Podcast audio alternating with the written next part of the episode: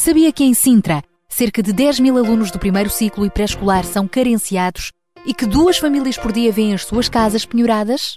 Todos os dias há alguém a precisar de ajuda e você pode ser a solução. Sintra Compaixão, o programa da RCS que abre portas à solidariedade. Sexta-feira, das 8 às 11 da manhã. Sintra Compaixão, Contamos consigo. Bom dia aqui no nosso Sintra Compaixão. Iniciou-se com algumas peripécias, mas cá estamos agora a 100% consigo. Também o João Barros já está connosco. Bom dia, João. Bom dia, Sara. Bom dia a todos os nossos ouvintes. E daqui a pouco já se junta a nós o Daniel Galaio e todos os convidados que temos para este programa. A primeira está prestes a chegar, a Marta Watsud. Só a, a, a, título de introdução, um, do que é que vamos falar hoje? Pois nós vamos falar hoje daquilo que, na realidade, eh, em todas as casas que uh, têm filhos, uh, lidamos nestas semanas precisamente com os períodos de um, exames, uh, enfim, não esqueçamos o facto de que este mês nós dedicamos literalmente os programas todos um, às crianças e adolescentes, jovens, uh, não só pela, um, pelo facto de ser o último mês uh, de escola, uh, mas também pelo facto de que está-se a avizinhar aí um período de férias e que é importante para todos os pais saberem como lidar com, com este desafio. É, é engraçado porque as férias acabam por ser um desafio para os próprios pais e, e para muitos jovens que também acabam por não saberem muito bem o, o que fazer durante esse período de férias. Então vamos sim abordar estas duas dimensões, que é precisamente esta questão de, uh, dos exames que nós, uh, que todos eles têm, como encarar tudo isso, as avaliações, como é que nós pais devemos fazer, o, como é que devemos ver todas essas coisas, uh, enfim, se os nossos filhos trouxerem para casa só avaliações negativas, como é que nós uh, encaramos essa, essa realidade. Enfim, tu, vamos falar de todos estes aspectos porque realmente é importante que nós tenhamos consciência que uh, ter boas notas não é tudo, uh, como também ter notas menos boas uh, não faz dos nossos filhos uh, pessoas fracassadas, pessoas sem valor, bem pelo contrário. Portanto, vamos, vamos abordar estas duas dimensões que eu, eu reconheço que acaba por ser uma fonte de stress para os nossos filhos. Tenho o meu próprio filho está-se a preparar para a matemática na próxima semana, portanto já aí é uma grande dose de adrenalina, mas também nós como pais acabamos por sofrer também um bocadinho no lugar deles, às vezes até mais do que eles, não é? Com, com, uh, e, e, acabam se calhar também por pôr um certo peso em cima deles inconscientemente. Sem dúvida. E parece que este stress hoje tem tendência a começar cada vez mais cedo. É verdade. Eu lembro-me que no, no meu tempo, já posso dizer no meu tempo, não é? Uh, os exames eram uh, só a partir do nono ano para cima, aí a partir décimo e etc. já tínhamos os exames nacionais, mas agora as crianças do primeiro ciclo já estão já sujeitas a este sim, tipo e sim. já há um stress muito grande sim, nelas. Sim, sim. Eh, eu não vou dizer que isso seja mau eh, de ter hum, exames eh, cedo, mas. O peso que se coloca em o cima. O peso que se coloca é muito grande e, e, realmente tem que, se, tem que se olhar para estas coisas com a perspectiva certa, porque senão pode causar grandes bloqueios, grandes bloqueios uh, nos nossos uhum. filhos e, e, nos pais também, né, que começam logo desde muito cedo a ficar desesperados. Todos nós hoje, como pais, associamos uh, o desempenho escolar a, a uma enfim, uma garantia de sucesso profissional ou garantia de sucesso na vida, eh, quando não é, não é tudo assim, não é? Eh, portanto, é, é importante avaliarmos eh, este, esta, esta questão hoje no, no nosso fórum e iremos ter pessoas que também estão ligadas à área do ensino Uh, e, e, que também tem uma outra abordagem do ensino que nos pode aqui ajudar a entender como melhor acompanhar os nossos filhos nestes processos uh, assim delicados. Então vamos a isso, vai ser o tema, um dos temas de reflexão hoje no nosso fórum, depois das 10. Para já, vamos receber então mais uma amiga ela que consegue dar-nos bons conselhos para combatermos o stress da vida. Conselhos, sobretudo, para os mais jovens. Muitos já estão a entrar em férias, então vamos receber a nossa Marta Watswood no espaço Weekend. Olá, Daniel. Olá a todos os ouvintes da RCS e do programa Sintra Compaixão. Eu sou a Marta de UCB Portugal e estou convosco para mais um weekend. Hoje vamos falar um bocadinho sobre como reagir quando o nosso instinto às ações dos outros diz-nos para fazer alguma coisa disparatada. Em teoria, todos sabemos que temos de ser pacientes com os outros, mesmo quando nos chateiam, têm atitudes provocatórias ou até gozam connosco. No entanto, muitas vezes no momento dizemos ou fazemos coisas não muito certas. E saber como reagir em momentos de muito stress é muito importante, principalmente porque é a forma mais visível de mostrar quem realmente somos e a compaixão que demonstramos. A melhor forma de nos prepararmos para as situações é prevermos. Já diz o ditado: mais vale prevenir do que remediar. E é mesmo isto. É importante imaginar-nos em diferentes situações. Por exemplo, se fosse assaltado agora, o que é que fazias? Ou se alguém se chegasse ao pé de ti a pedir ajuda de uma forma assim um bocadinho suspeita, qual é a linha que separa a nossa desconfiança, por exemplo, o nosso medo de estarmos a perder oportunidades de ajudarmos alguém? Nestas situações, o mais importante é tentar com calma perceber a situação à nossa volta. Onde estamos, o que é que está a acontecer e tentar perceber rapidamente quais as possíveis consequências. Por exemplo, se fosses assaltado, será melhor correr atrás? Será melhor, por exemplo, ajudar alguém correndo o risco de estarmos a ser enganados? Ou é melhor ignorarmos? Já no dia a dia, em situações normais, muitas vezes geram-se conflitos. Muitas vezes com pessoas que nos estão até bastante próximas, amigos, familiares, colegas. O truque principal para qualquer ocasião que te apareça será geralmente o de analisar sempre muito bem a gravidade da situação.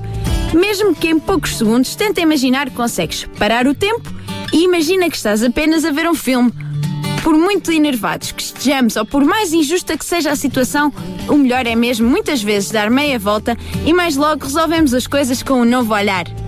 Tem calma.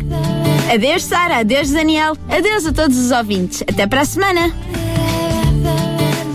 Beijinhos a nossa amiga Marta Wadswood. E deixa-me também dizer aqui aos nossos ouvintes se estão a sentir a falta do Ruben Barradas. Ele já foi de férias, foi o primeiro da equipa a ir de férias.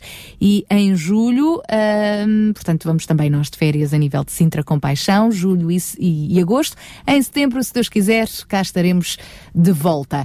Então, beijinhos, Marta. Até para a semana. A Marta ainda não está de férias. Uh, vamos ficar agora com mais uma voz, Ana Mari. Aliás, nós temos vindo a trazer aqui alguns dos temas do novo álbum de Ana Mari. Este é mais um deles, chama-se Incomparável. Confidenciou-nos a Ana Mari que este tema foi ela própria que escreveu e nasceu quando ela estava uh, numa reunião de senhoras, numa reunião de mulheres, numa, numa reunião, portanto, em que várias mulheres estavam juntas a estudar a Bíblia, a orar, a partilhar, a encorajarem-se umas às outras e foi neste contexto que Deus trouxe ao coração da Ana Mari este bonito poema que nós vamos ouvir então agora musicado neste tema incomparável.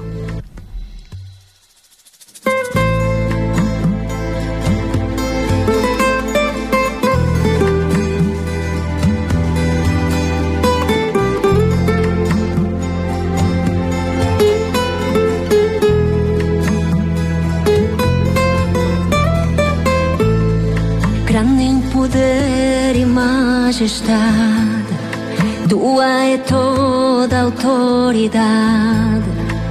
Te adoro, meu Senhor.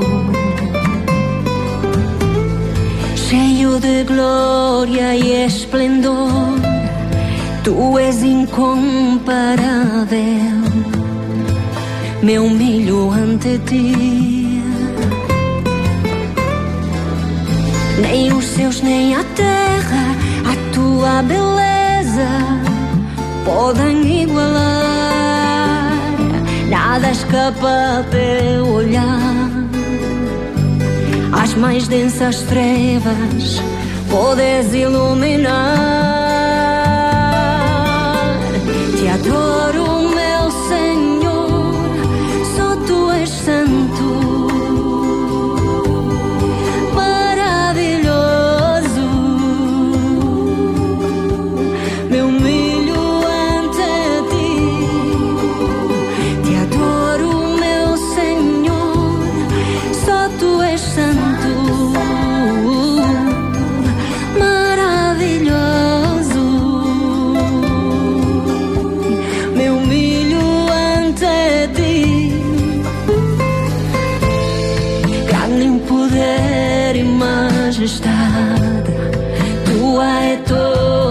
Autoridade. Te adoro, meu Senhor.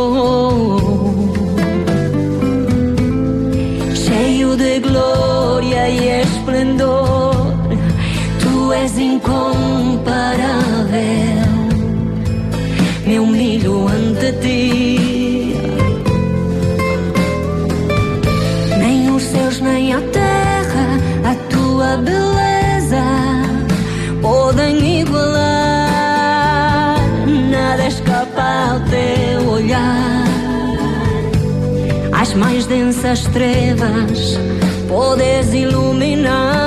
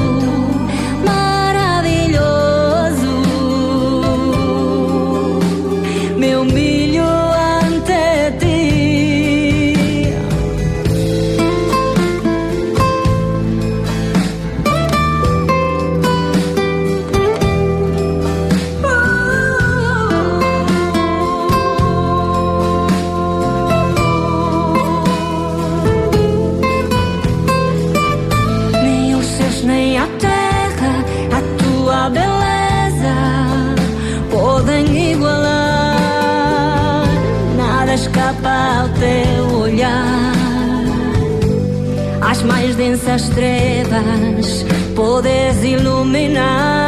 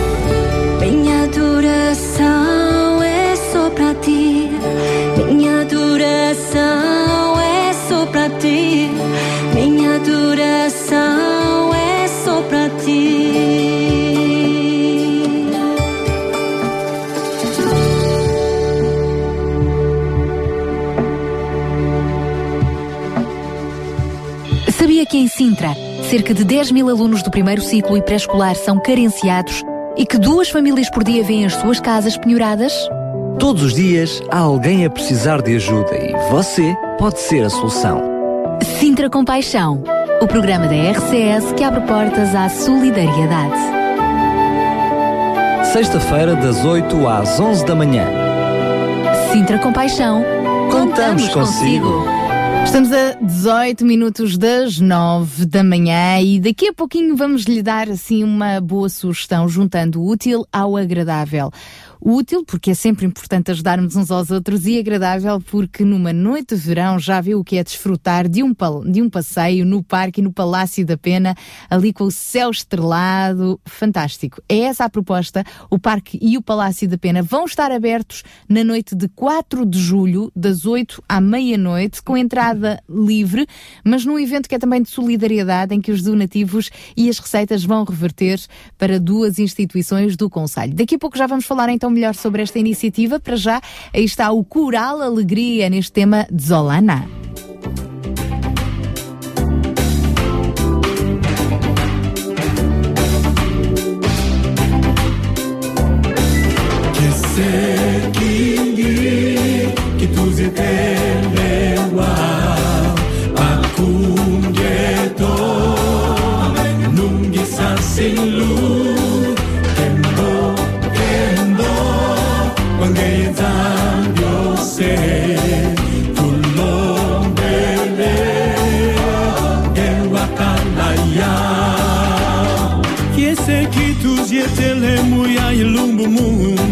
Muntima mi toa.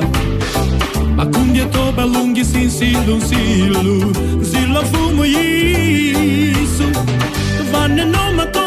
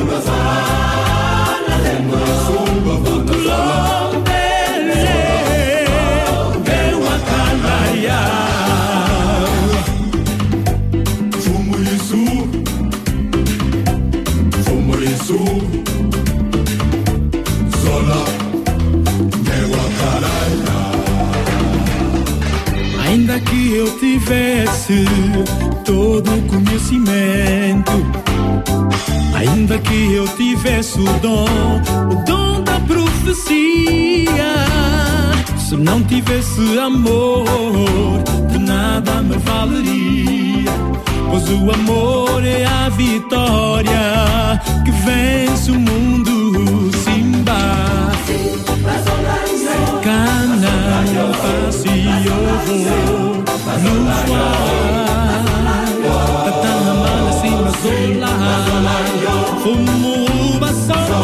Zola, Zola, Zola,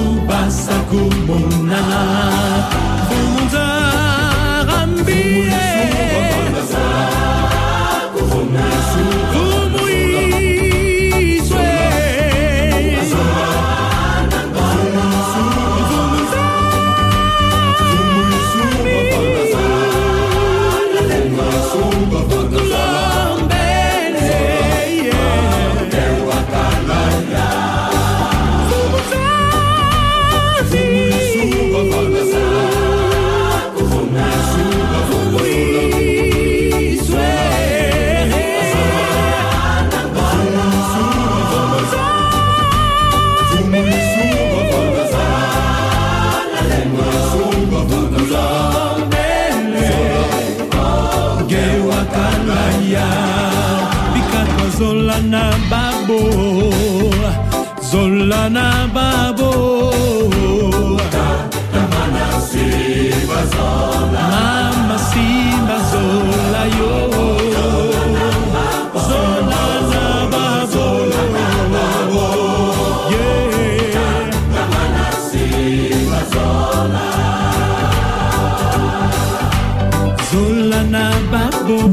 Zola na música com o Coral Alegria. E vai ser uma alegria à noite de 4 de julho, das 8 à meia-noite. O Parque e o Palácio da Pena vão estar abertos de uma forma muito especial. ahm, convidando então todos os que quiserem visitar o espaço à luz da lua, com o brilho das estrelas e ao mesmo tempo contribuindo ahm, para, uma, para duas eh, instituições de solidariedade do Conselho de Sintra. Mas para conhecermos melhor do que é que se trata esta iniciativa e desde já poder reservar então na sua agenda 4 de julho, sábado. Vamos eh, conversar então com eh, a coordenadora desta iniciativa, a coordenadora então eh, da Parques de Sintra Monte da Lua, Laila Costa. Olá, muito bom dia, obrigada por estar connosco em direto. Bom dia, obrigado eu pelo convite. Então pode explicar-nos melhor o que é que vai acontecer nesta noite de 4 de julho, portanto daqui a 15 dias. Sim, sem dúvida. Um, é, dia 4 de julho, a Parques de Sintra irá fazer a rara abertura noturna do Parque e Palácio da Pena.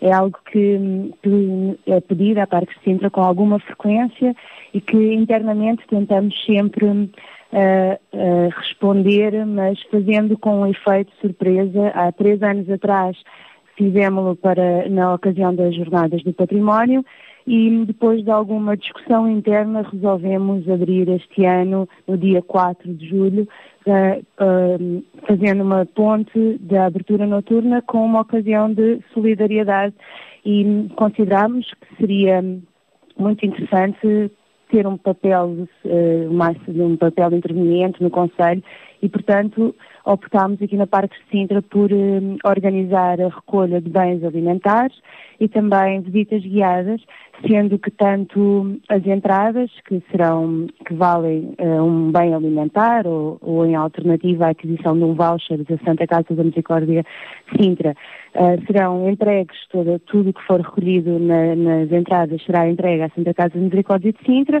Por outro lado, as visitas guiadas, que infelizmente já se encontram esgotadas, tiveram uma adesão louca e esgotaram em cerca de, de em, num par de horas as visitas guiadas que tinham um custo de 5 euros por pessoa, um, toda a receita que foi recolhida com as inscrições que aceitámos será entregue à União dos Freguesias de Sintra.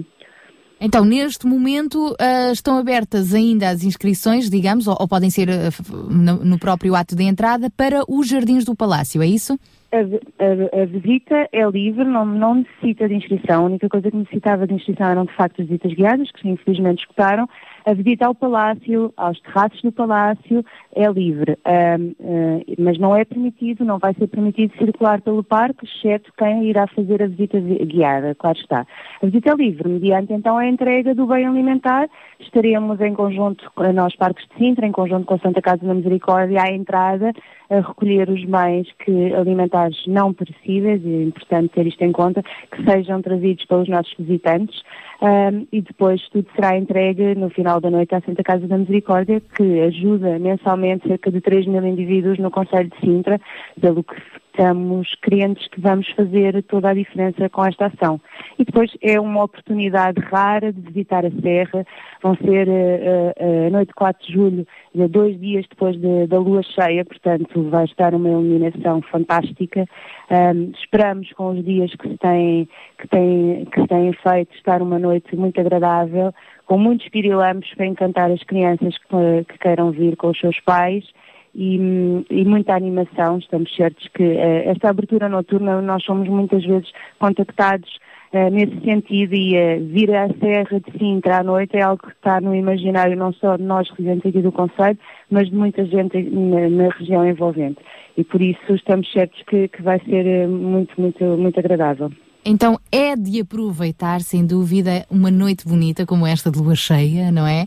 Com o céu brilhante, os pirilampos para descobrir, o aroma da serra, o aroma noturno também para desfrutar e ao mesmo tempo poder ajudar estas uh, instituições. Muito obrigada por ter estado connosco, fica desde já o convite e estaremos sempre aqui ao dispor pela parte da RCS e Sintra Compaixão.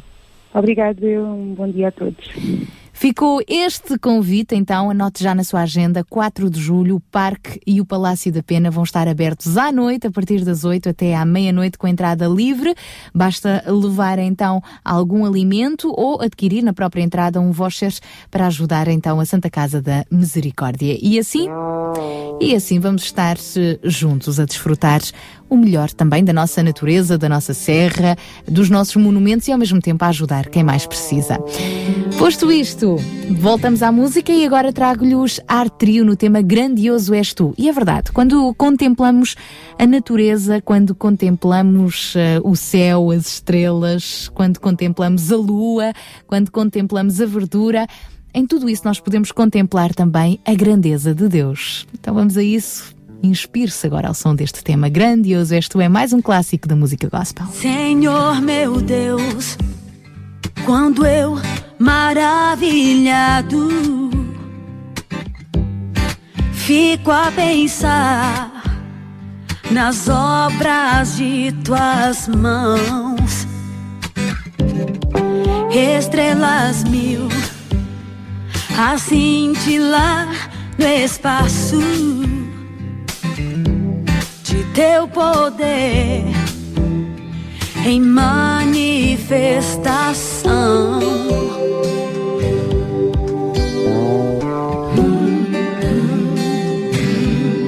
Se ao caminhar por campos e florestas, escuto as aves belas a cantar.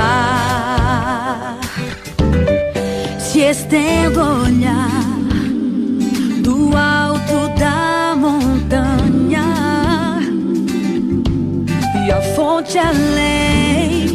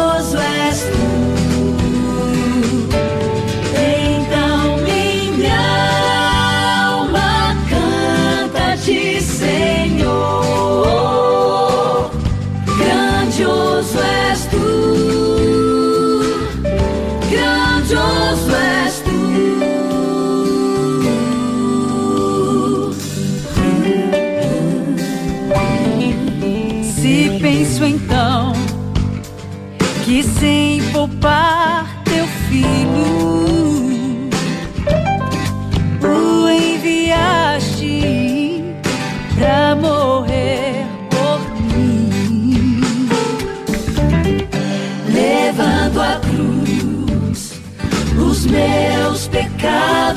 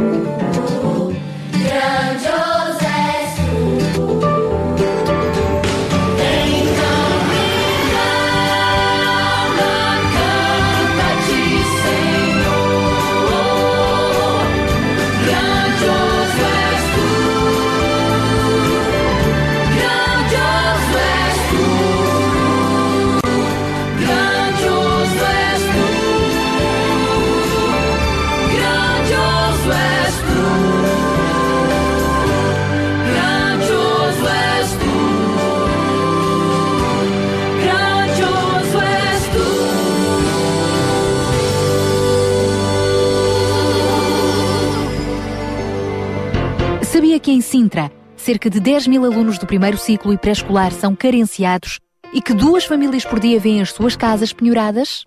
Todos os dias há alguém a precisar de ajuda e você pode ser a solução. Sintra Compaixão, o programa da RCS que abre portas à solidariedade. Sexta-feira, das 8 às 11 da manhã. Sintra Compaixão, Contamos consigo. Estamos a entrar então na segunda hora do Sintra Compaixão, quase, quase a chegar às nove da manhã. João, uh, no próximo domingo, e nós aqui no Sintra Compaixão gostamos de lembrar aquelas efemérides que nos ajudam a refletir sobre determinadas temáticas. Aliás, essa é a razão de ser de haver dias específicos, o Dia Mundial disto, daquilo, daquela, o Dia Internacional, o Dia Nacional. Próximo domingo, que dia será? Sim, o próximo domingo é o Dia Mundial do, dos Refugiados e, e realmente enfim, eh, quando nós pensamos eh, nestas realidades que todos nós eh, ouvimos na, na, na, rádio, ouvimos na televisão, vemos imagens, ainda esta semana estava a ver umas imagens de pessoas da Síria tentarem entrar pela fronteira turca, enfim, situações bastante trágicas de, de, de famílias com crianças, enfim, situações mesmo de desespero, literalmente, não é? E nós olhamos para essas realidades muitas vezes eh, de longe, não é? No sentido em que, enfim, nós próprios aqui também temos as nossas realidades e,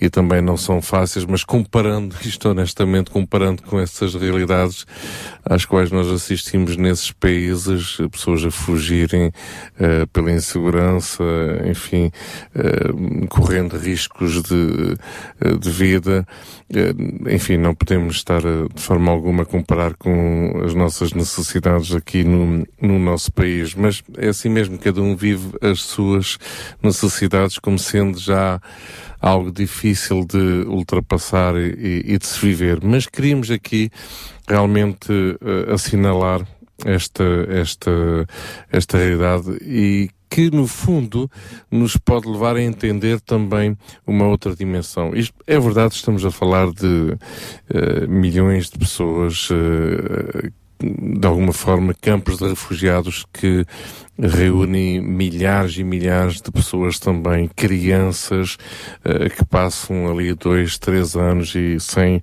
praticamente acesso a, a nada uh, e criando aqui, enfim, sendo fonte de traumas profundos para todas essas crianças. E, e hoje existem programas a nível internacional que procuram sensibilizar países a abrirem as suas portas para receber essas crianças, essas famílias que estão a fugir de, enfim, do, do sofrimento e nós, como cristãos, obviamente, como é que nós podemos uh, ficar uh, indiferentes a essas realidades, nem, nem pensar, não é? Portanto, os campos de refugiados e as comunidades de acolhimento uh, muitas vezes acabam por estar sobrelotadas, o acesso à água potável, os alimentos nutritivos, as oportunidades de aprendizagem são, são limitados. Só num campo de refugiados de Zatari, na, na Jordânia, o segundo maior em todo o mundo, vivem quase 60 mil crianças sírias. Portanto, estamos a falar de, de realidades, enfim, de, de, um conflito que afetou 11 milhões de pessoas, a população toda de Portugal, imaginemos isso.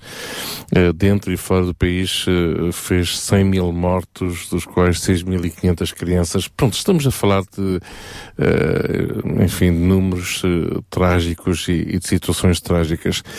E nós não podemos esquecer, não é? Porque quem quem já passou por situações dessas recorda, recorda com, enfim, com ainda alguma dor e, e ao mesmo tempo gratidão por já ter ultrapassado isso. Estamos a falar de pessoas, por exemplo, que na altura da descolonização, na altura de, da independência de, dos países africanos de língua oficial portuguesa, eh, também fugiam desses países e, e, e, nós aqui em Portugal os recebemos eh, não com poucas dificuldades, porque o próprio país também já estava a passar necessidades bastante grandes. No entanto, temos relatos, e vamos ouvir também um bocadinho daqui a pouco sobre, sobre este, este tema, relatos de famílias, de pessoas que abriram as suas portas, de igrejas que abriram as suas portas para acolher pessoas, famílias que vieram de Angola uh, e que nós próprios aqui não tínhamos condições também para as receber, mas acabamos por recebê-las. Isto é assim, onde comem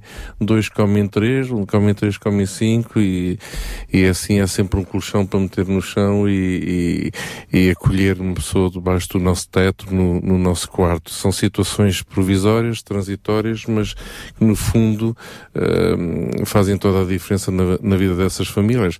Eu gostava de ir um pouco mais além dessa realidade, que não é só a realidade dos refugiados que saem de, de países em busca de, enfim, de, de paz, uh, fugindo à insegurança nos seus países. Uh, muitas vezes associamos uh, o próprio, próprio estatuto de refugiado e falamos de refugiado político, inclusive, não é? Mas, independentemente de ser político ou não, Uh, sempre associamos o, o, o, o estar-se a refugiar uh, ao estatuto de refugiado a uma pessoa que está a fugir de um país para ir para outro país. Eu gostava aqui de abrir ainda isso uh, muito mais, no sentido de que a necessidade de refúgio não é algo que é próprio a quem foge de um país para outro. Isto é, no nosso próprio país, no nosso próprio conselho, na nossa própria terra, há muita gente a procurar refúgio, há muitas pessoas a necessitarem de refúgio e, e, enfim, existem instituições para esse efeito, mas essas instituições não conseguem uh, responder a essas necessidades todas e isso leva-nos aqui a, a, ter que pensar também sobre nosso, o nosso papel, nós como cristãos, não, nós como famílias cristãs, o que nós fazemos para quem necessita de refúgio. E às vezes não, precisa, não precisamos só estar a, a pensar na pessoa sem abrigo que vive na cidade de Lisboa ou enfim, de pessoas imigrantes que estão em Portugal, uh, podemos talvez começar por pensar na nossa própria família, isto é, uh, primos, tios, irmãos, uh, realmente pessoas que nos são muito próximas e, e que podem necessitar de ajuda e, e, de poder ser acolhidos, serem acolhidos na nossa própria casa de uma forma provisória. E nós como cristãos termos aqui o papel e o propósito, a função de abrir as nossas portas e receber esses nossos familiares, não é? Portanto, a necessidade de refúgio está-se a tornar cada vez mais uh, uh, real na vida de, uh, das famílias e, e, é assim mesmo. Nós no, no passado, muito, pronto, eu não, não vivi tanto essas realidades, mas com certeza a geração dos meus pais, dos meus avós, uh, passaram por situações em que todos eles se, se ajudavam entre eles e acolhiam-se uns aos outros nas suas próprias casas até haver um, vamos lá, um pouco mais de orientação, de estabilidade enfim, nós vemos isso na nossa imigração, uh, na imigração portuguesa uh, em países como França, Estados Unidos, Alemanha, Suíça, em que uns vão e depois uh, lá, lá vai a família toda atrás e vivendo numa mesma casa provisoriamente.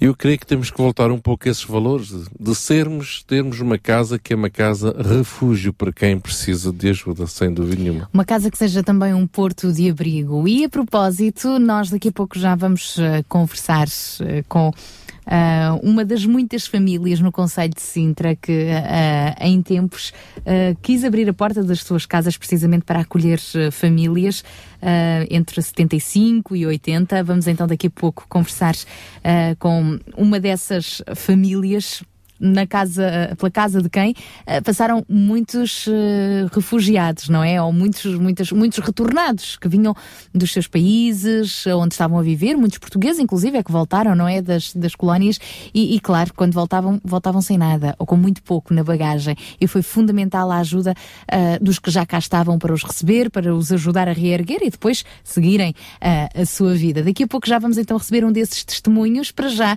a propósito dessa temática, Porto de Abril abrigo. Samuel Teles, vamos ouvi-lo. Navegando pelas as águas desta vida, fortes ondas, na tempestade surgem e tentam me impedir de alcançar o meu porto de abrigo onde descanso encontro paz. Não vacilo, mesmo que os trovões me impeçam, enfrento o medo e as circunstâncias que me cercam e tentam me impedir de alcançar o meu porto de abrigo onde descanso e encontro paz. Não me deixo abalar, sem medo de naufragar. Ponho em prova a minha fé, eu me prostro a teus pés e declaro quem tu és. Eu sei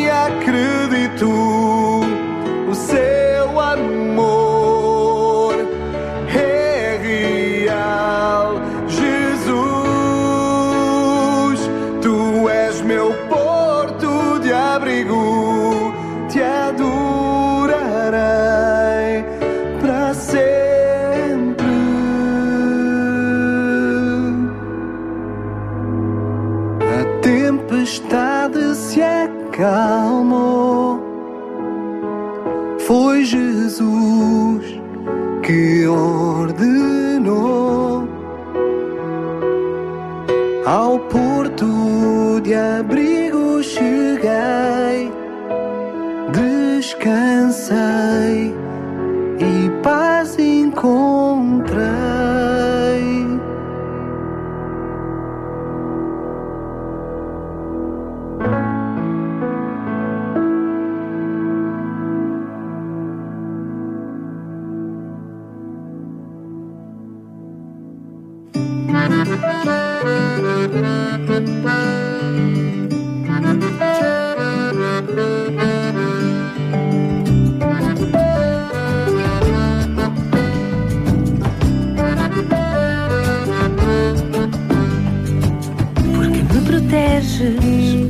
espero em ti, porque me aceitas, sou feliz. És o meu refúgio, a minha proteção, guias meu caminho, sou feliz.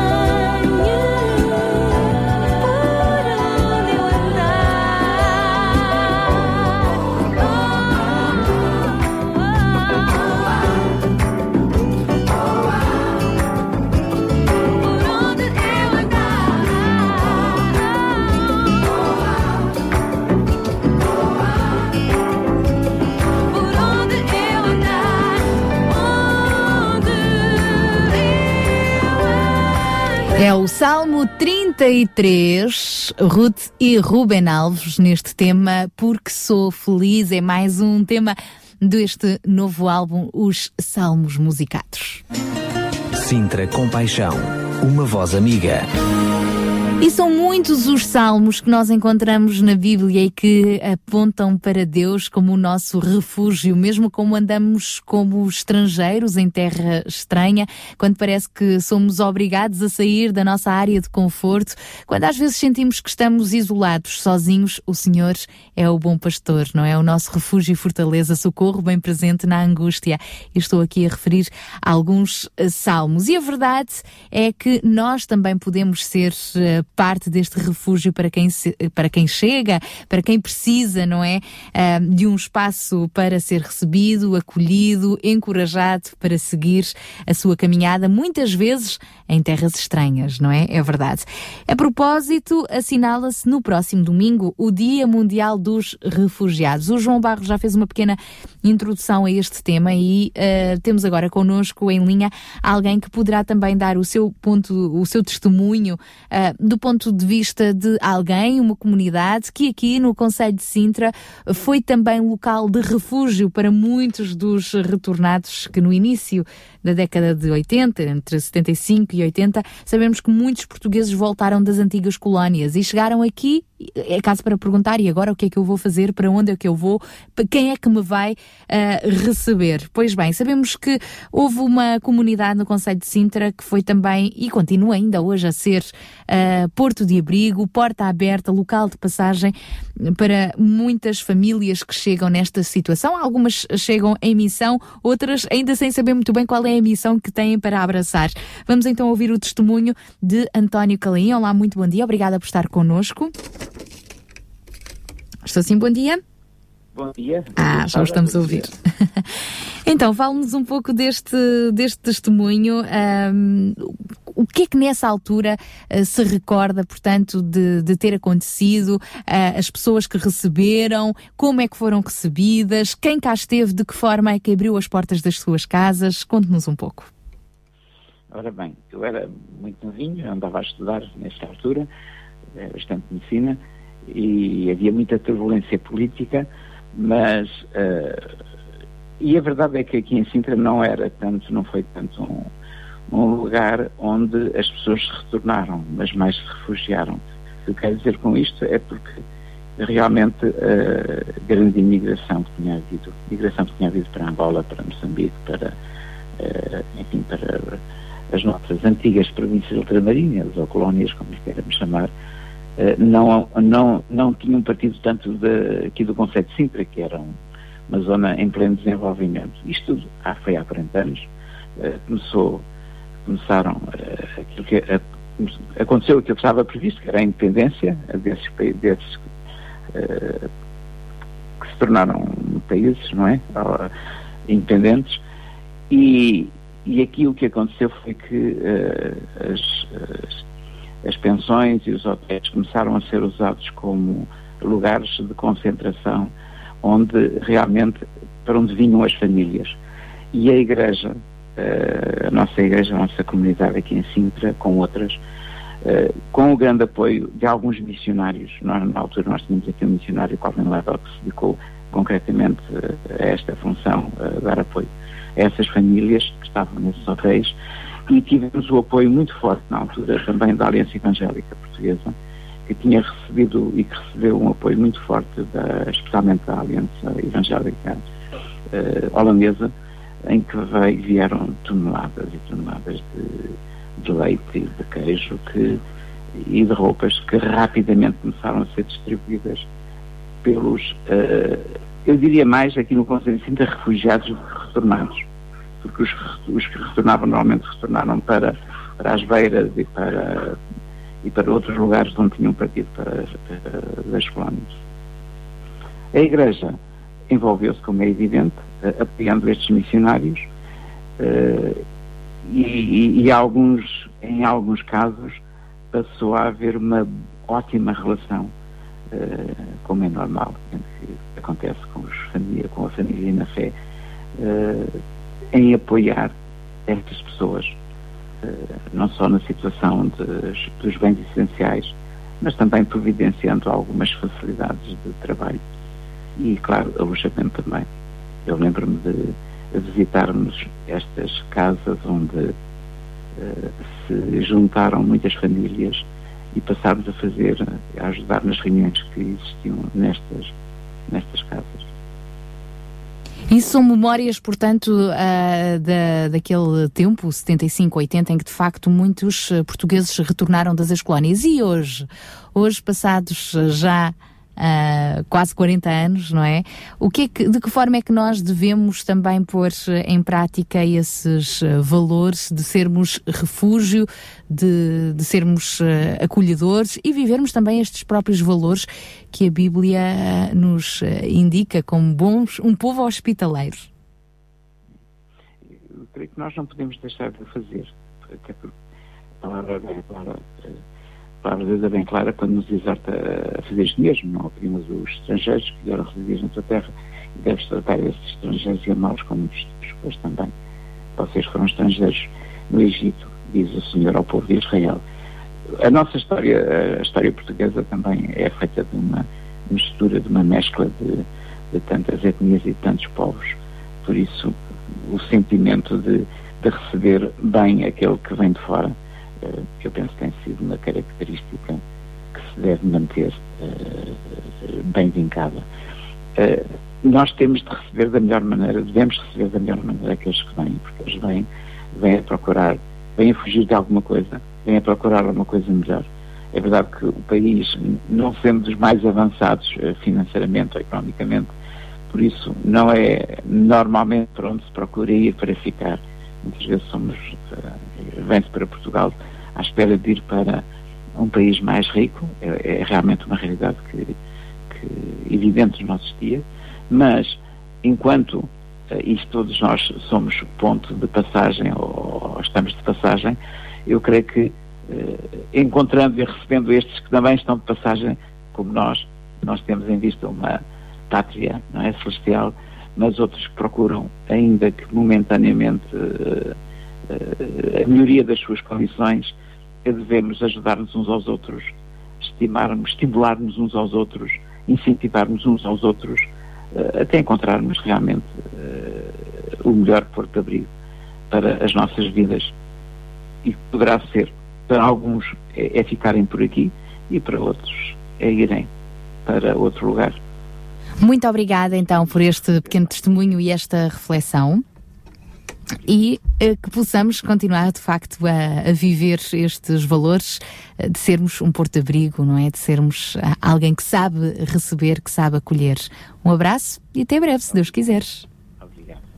Estivemos então com este testemunho ah, de António Calim, que é também ah, médico e que no Conselho de Sintra ele e outras famílias foram então receptivas ah, a outras, a outros, a outras famílias, às vezes até pessoas sozinhas, crianças, jovens que vieram na altura das colónias, recordando que no próximo domingo é também o Dia Mundial dos Refugiados. São 9 horas e 23 minutos e como falava connosco também este nosso convidado, que nós possamos ter o coração aberto, as mãos abertas, as portas abertas, não é? Para sermos ah, bons receptores, para pormos em prática isto mesmo que o Senhor fez connosco, não é? Que nos acolheu nos seus braços. Então que a nossa oração, a nossa atitude possa ser esta que vamos agora ouvir, também com a música de David Neutel e os seus amigos no tema Usa as nossas vidas ao Senhor.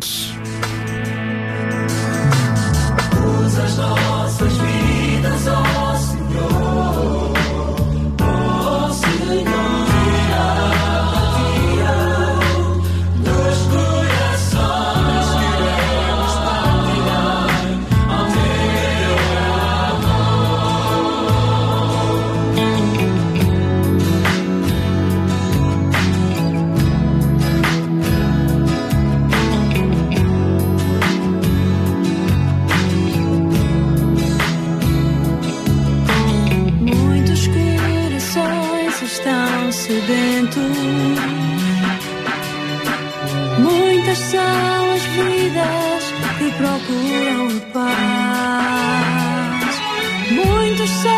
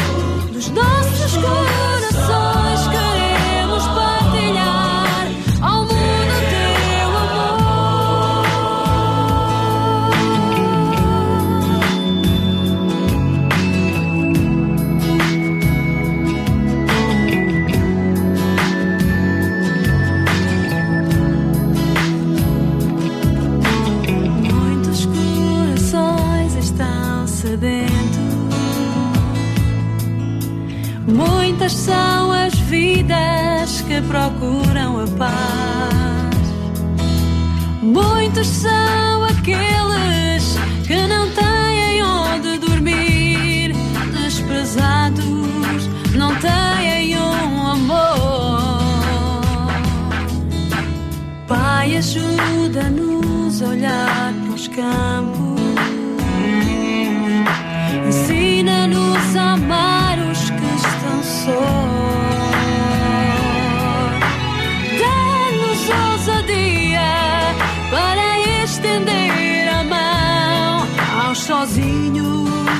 Sozinhos,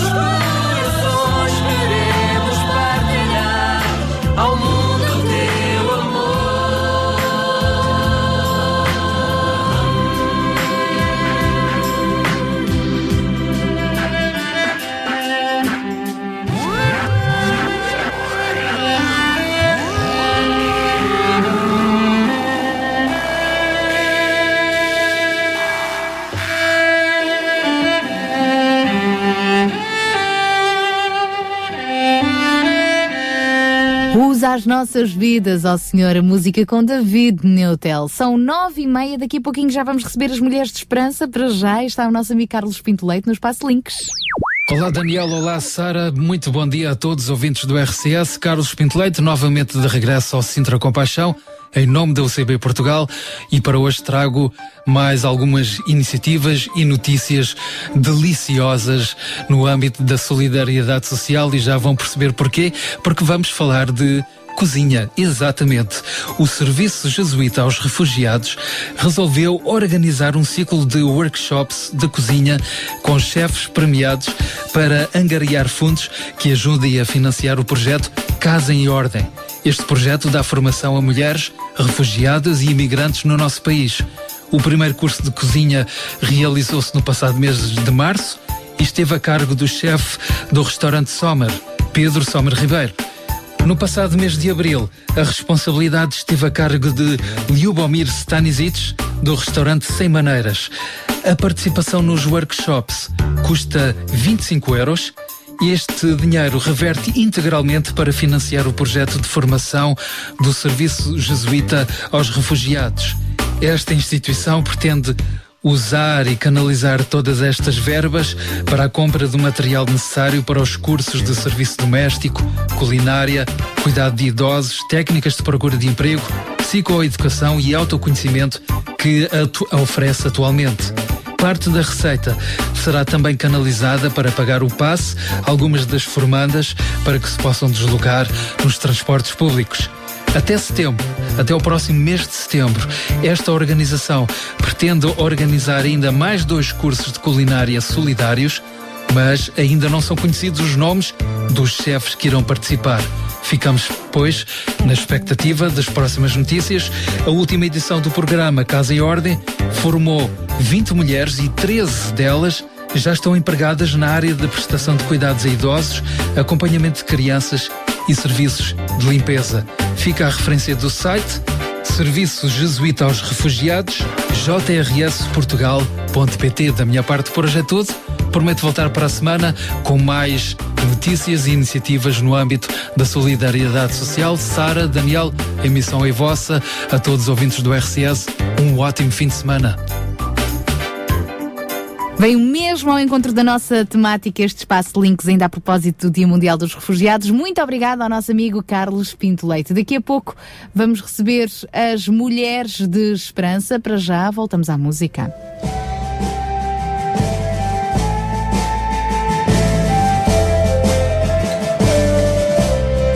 Your only no sin to hide, but you have sent him from your side to walk upon this guilty sod and to become the Lamb of God.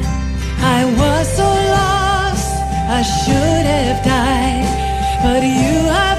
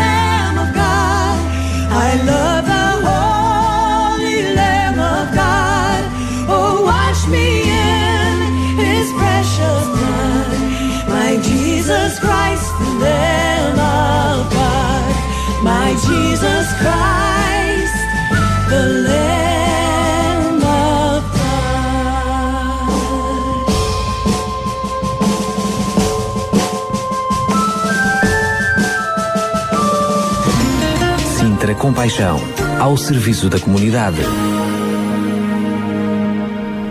E recebemos agora as nossas Mulheres de Esperança que já estão aqui connosco. Vamos lá. Mulheres de Esperança. Música, entrevistas, temas do seu dia a dia. Para mulheres que teimam em ter fé na vida. Ao ouvir a introdução ao nosso programa, chamou-me a atenção a voz feliz da pessoa que a faz. É muito bom viver com gente feliz, bem disposta, que ri muitas vezes, que não está sempre zangada. Concordo plenamente contigo, Sara. Há pessoas que gritam por tudo, que ralham por qualquer coisa e razão. Num relacionamento familiar, isto é muito complicado. Hoje vamos falar sobre a ira, aqui no seu programa Mulheres de Esperança. Como geri-la? Temos o direito de nos zangar com as outras pessoas? Até que ponto a nossa ira pode ser controlada? Querido ouvinte, fica aqui connosco para mais um programa com boa música, reflexão, ensino e conversa com a sua alma.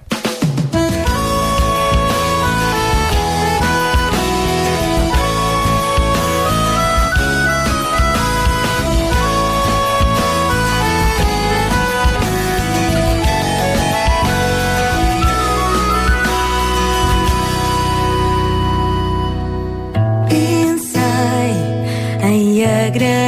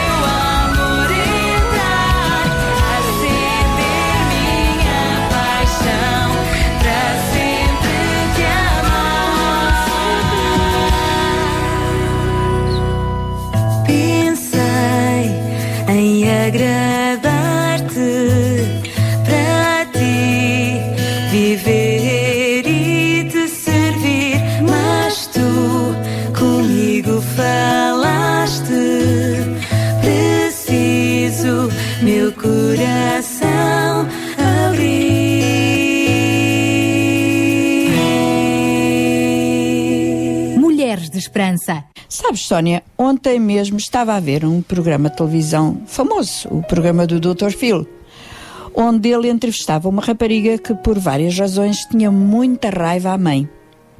E achei interessante uh, a pergunta dela ao clínico: Como é que eu me livro desta raiva enorme que tenho, tenho dentro de mim? E ele deu-lhe uma resposta mágica. Mágica não será, mas no meu entender foi perfeita. Resumindo, ele disse que a maneira de ver-se livre daquele sentimento de raiva era colocar o passado no lugar dele e perdoar para poder seguir em frente. A ira em si não é má nem boa, é uma emoção neutra que pode transformar-se negativamente quando é guardada, alimentada dentro de nós. E esse é o grande problema de tantas pessoas que têm arruinado a sua vida e da sua família, porque guardam e explodem essa raiva sem saber controlar-se, magoando e ferindo todos à sua volta. Para exemplificar o que estamos a dizer, vamos aqui imaginar uma pessoa fictícia. Podemos chamá-lo de Paulo, por exemplo. É um homem bem casado, ama a sua família, é trabalhador, mas tem acessos de ira e raiva quase incontroláveis. É o tipo de pessoa que se zanga porque a sopa não está quente e depois ainda fica mais zangado porque ficou quente demais. Tal e qual, Sónia. O pior ainda é que quando o Paulo tem esses acessos de ira, diz e fala coisas muito más e cruéis e por fim a família não aguenta mais. Quer pôr um ponto final e a relação acaba.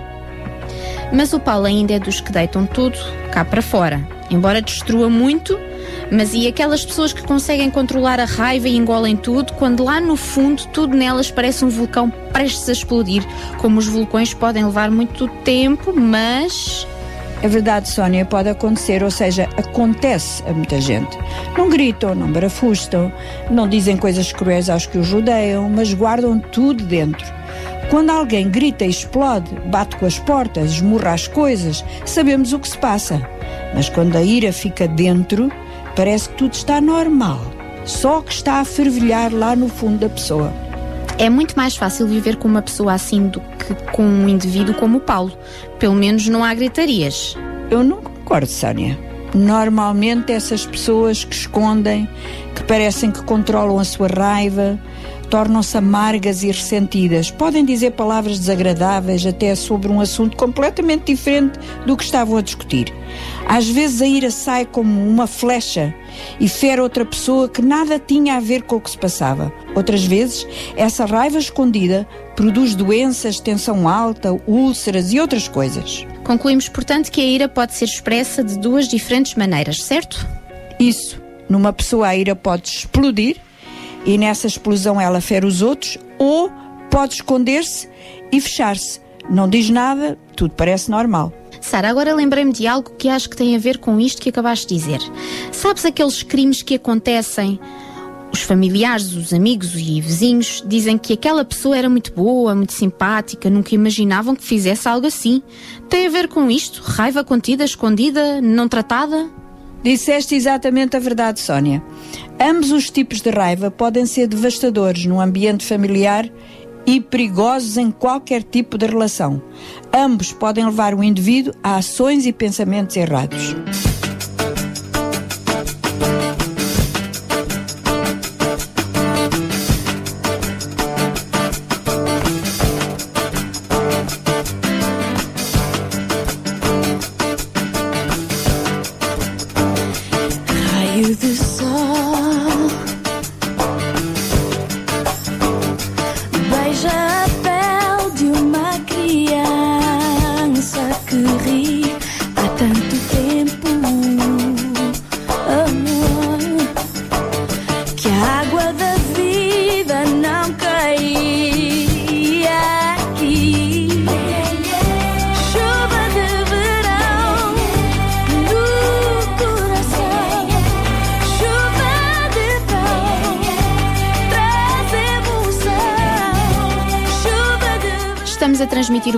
Mulheres de Esperança.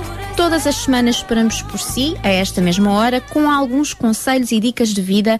E hoje estamos a falar sobre a ira, a raiva. E já falamos que esta pode ser expressa de duas maneiras diferentes: explodindo ou fechando-se. Mas, Sara, a ira é sempre má.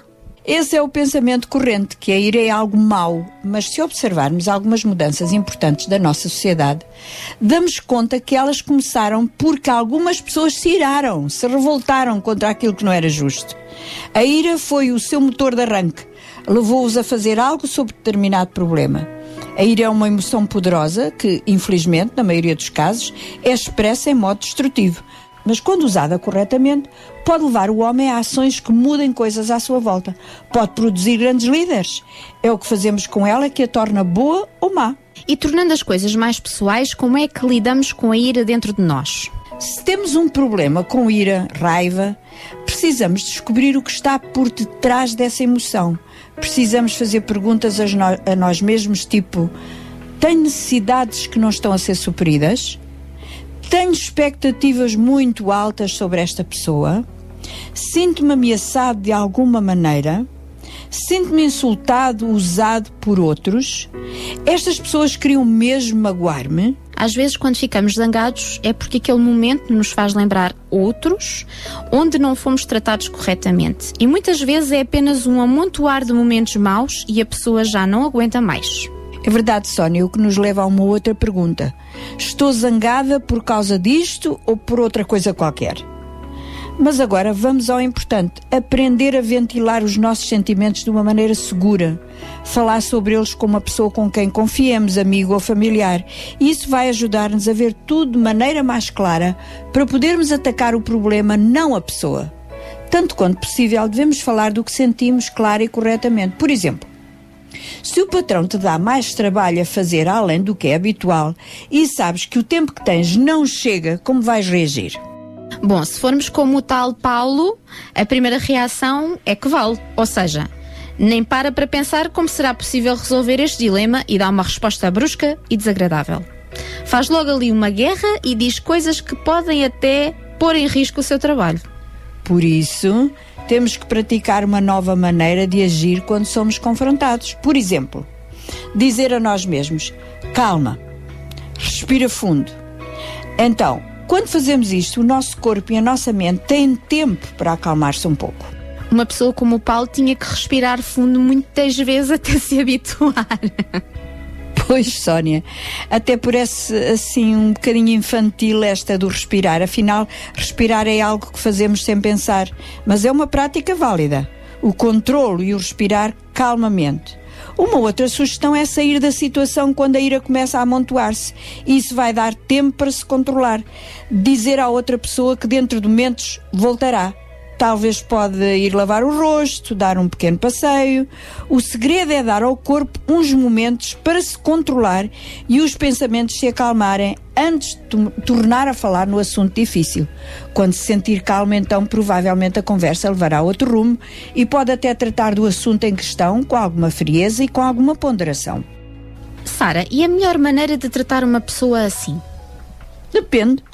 Se ela está a ponto de dar-te um murro, primeiro tens que pensar na tua própria segurança. Ah, já agora, nunca argumentes com uma pessoa embriagada. Seria uma perda de tempo. Mas, de um modo geral, é melhor não responder nos mesmos termos, porque isso só piora a situação. No entanto, é importante pensar também no que essa pessoa te sente, escutar o que tem a dizer, mostrar alguma compreensão. Poderá sentir-se ferido ou com medo, no caso da resposta ser também irada.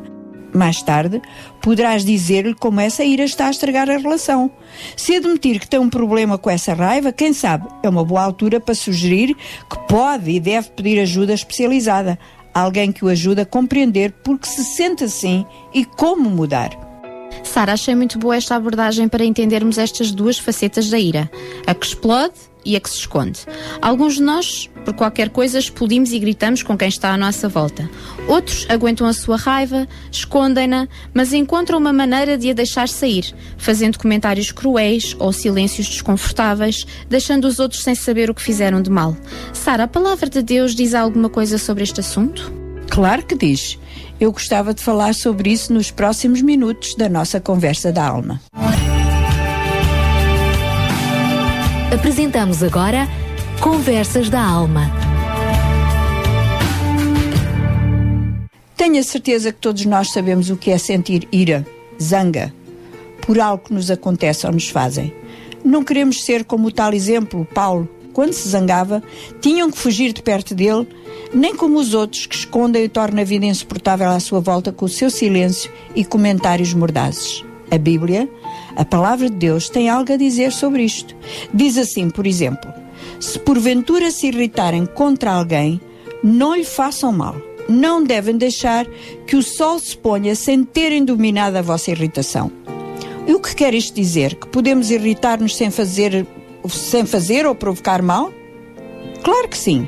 Foi Deus que nos deu a capacidade de sentir emoções diferentes. Foi Ele que nos criou e conhece-nos muito bem. Por isso Ele sabe que de vez em quando nos irritamos, iramos. Mas quando acontece, temos que parar por momentos e pensar: quem sabe?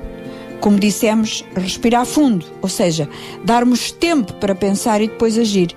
Deste modo, podemos aprender a tratar a nossa ira e não pecar, ou seja, não fazer mal aos outros. Aquele conselho de não deixar o sol se pôr sem termos dominado a nossa irritação é fantástico. E lógico também. Porque se continuamos irritados o dia todo, quando vamos deitar-nos, como será o nosso sono? Talvez ferimos alguém na nossa ira e essa pessoa também perde o sono. Antes que o dia termine, temos que tratar do assunto. Não acho que, não acho que queira dizer que devemos ficar zangados o dia todo e só pensar em ficar bem à noite. Isso não seria uma boa maneira de viver. O Senhor Jesus, enquanto homem neste mundo, sentiu estas mesmas emoções. Sentiu alegria, tristeza, profunda dor, chorou quando um dos seus amigos morreu. Ele veio como homem para sentir as dores dos homens. Mas porque era o Filho de Deus, viveu uma vida perfeita, sem erros, sem falhas, sem pecado. Uma vez, Jesus foi ao templo e viu os cobradores de impostos e os que vendiam animais para o sacrifício a fazer o seu mercado num lugar que não lhes era devido. Jesus fez um chicote com umas cordas e com ele deitou abaixo as mesas e os caixotes dos vendedores. Eu imagino as moedas a voarem pelo ar, os animais a saírem das gaiolas e das caixas. Deve ter sido uma festa. Depois foi ter com aqueles vendedores e mandou-os sair dali e disse-lhes: Como se atrevem a fazer da casa do meu pai um mercado? Nesse momento, os discípulos de Jesus lembraram-se de uma escritura que tinha tudo a ver com aquele momento que dizia: A paixão pela tua casa me devorou. Jesus estava zangado com aquilo que viu. Doeu-lhe o coração ver o lugar sagrado a ser profanado por pessoas que só pensavam no ganho. Aquele era o lugar do templo onde as pessoas estrangeiras vinham para encontrar-se com Deus, confessar o seu pecado e ser perdoadas. E agora estava transformado numa praça? Claro que Jesus teve razão para irar-se. Quando vemos algo injusto que fere outras pessoas, sentimos o mesmo. Sabemos de mulheres que sofrem terrivelmente neste mundo às mãos dos seus maridos e isso faz-nos ficar zangadas. De crianças e mulheres traficadas na indústria do sexo e isso irrita-nos profundamente. A nossa raiva leva-nos a querer fazer algo por essas pessoas. Por isso estamos neste programa Mulheres de Esperança, pois o nosso desejo é que todas elas vivam bem e sejam felizes. A nossa ira tem que ser canalizada para aquilo que é justo, bom, de boa fama. A nossa raiva tem que dar-nos força para mudar situações. Nunca é contra pessoas, mas contra essas situações. Quem sabe, se o ouvinte tem coisas na sua vida que são como, que são como veneno a roer há muito tempo. Deus compreende-a e deseja que se chegue a Ele pedindo ajuda. Na Bíblia há um outro verso que diz que devemos ser prontos para ouvir, mas lentos para falar e para nos irarmos. Esse é o caminho. Olhar para o nosso coração, pausar nos momentos de ira, deixar Deus limpar a nossa alma de ressentimentos e canalizar toda a nossa força e desejo de mudança naquilo que é bom e que Deus aprova. Esperamos que se tenha livrado da ira, pois chegamos ao final do nosso programa Mulheres de Esperança. Alegre-se porque todas as semanas estamos consigo para trazer-lhe uma palavra amiga. Partilhe connosco o seu testemunho ao ouvir o nosso programa e de que forma a temos ajudado. Obrigada por estar desse lado e até para a semana. Mulheres de Esperança. O programa para mulheres que teimam em ter fé na vida. Uma produção da Rádio Transmundial de Portugal. Um beijinho às nossas mulheres de esperança. Na próxima sexta-feira estão de regresso. Daqui a pouco fechamos esta hora com o Pensar com Paixão e na próxima hora continuamos a falar sobre a temática das crianças, das férias, educação. Bom, já lá vamos para já. Ficamos com o Rodrigo Soeiros neste tema Olha para Cristo. Olha para Cristo, olha pecador, pois por ti tragou o cálice de amargor, toda a tua culpa, Cristo já pagou. Todo o teu pecado sobre si tomou. Olha para Cristo que por ti morreu. Pelos teus pecados ele padeceu. Ele a dor amarga lá na cruz sentiu. Por seu sangue puro, Cristo te remiu. O poder das trevas ele conquistou. O terror da morte já aniquilou. Eis o véu rasgado, eis do céu a luz. Tudo está cumprido. Olha pra Jesus.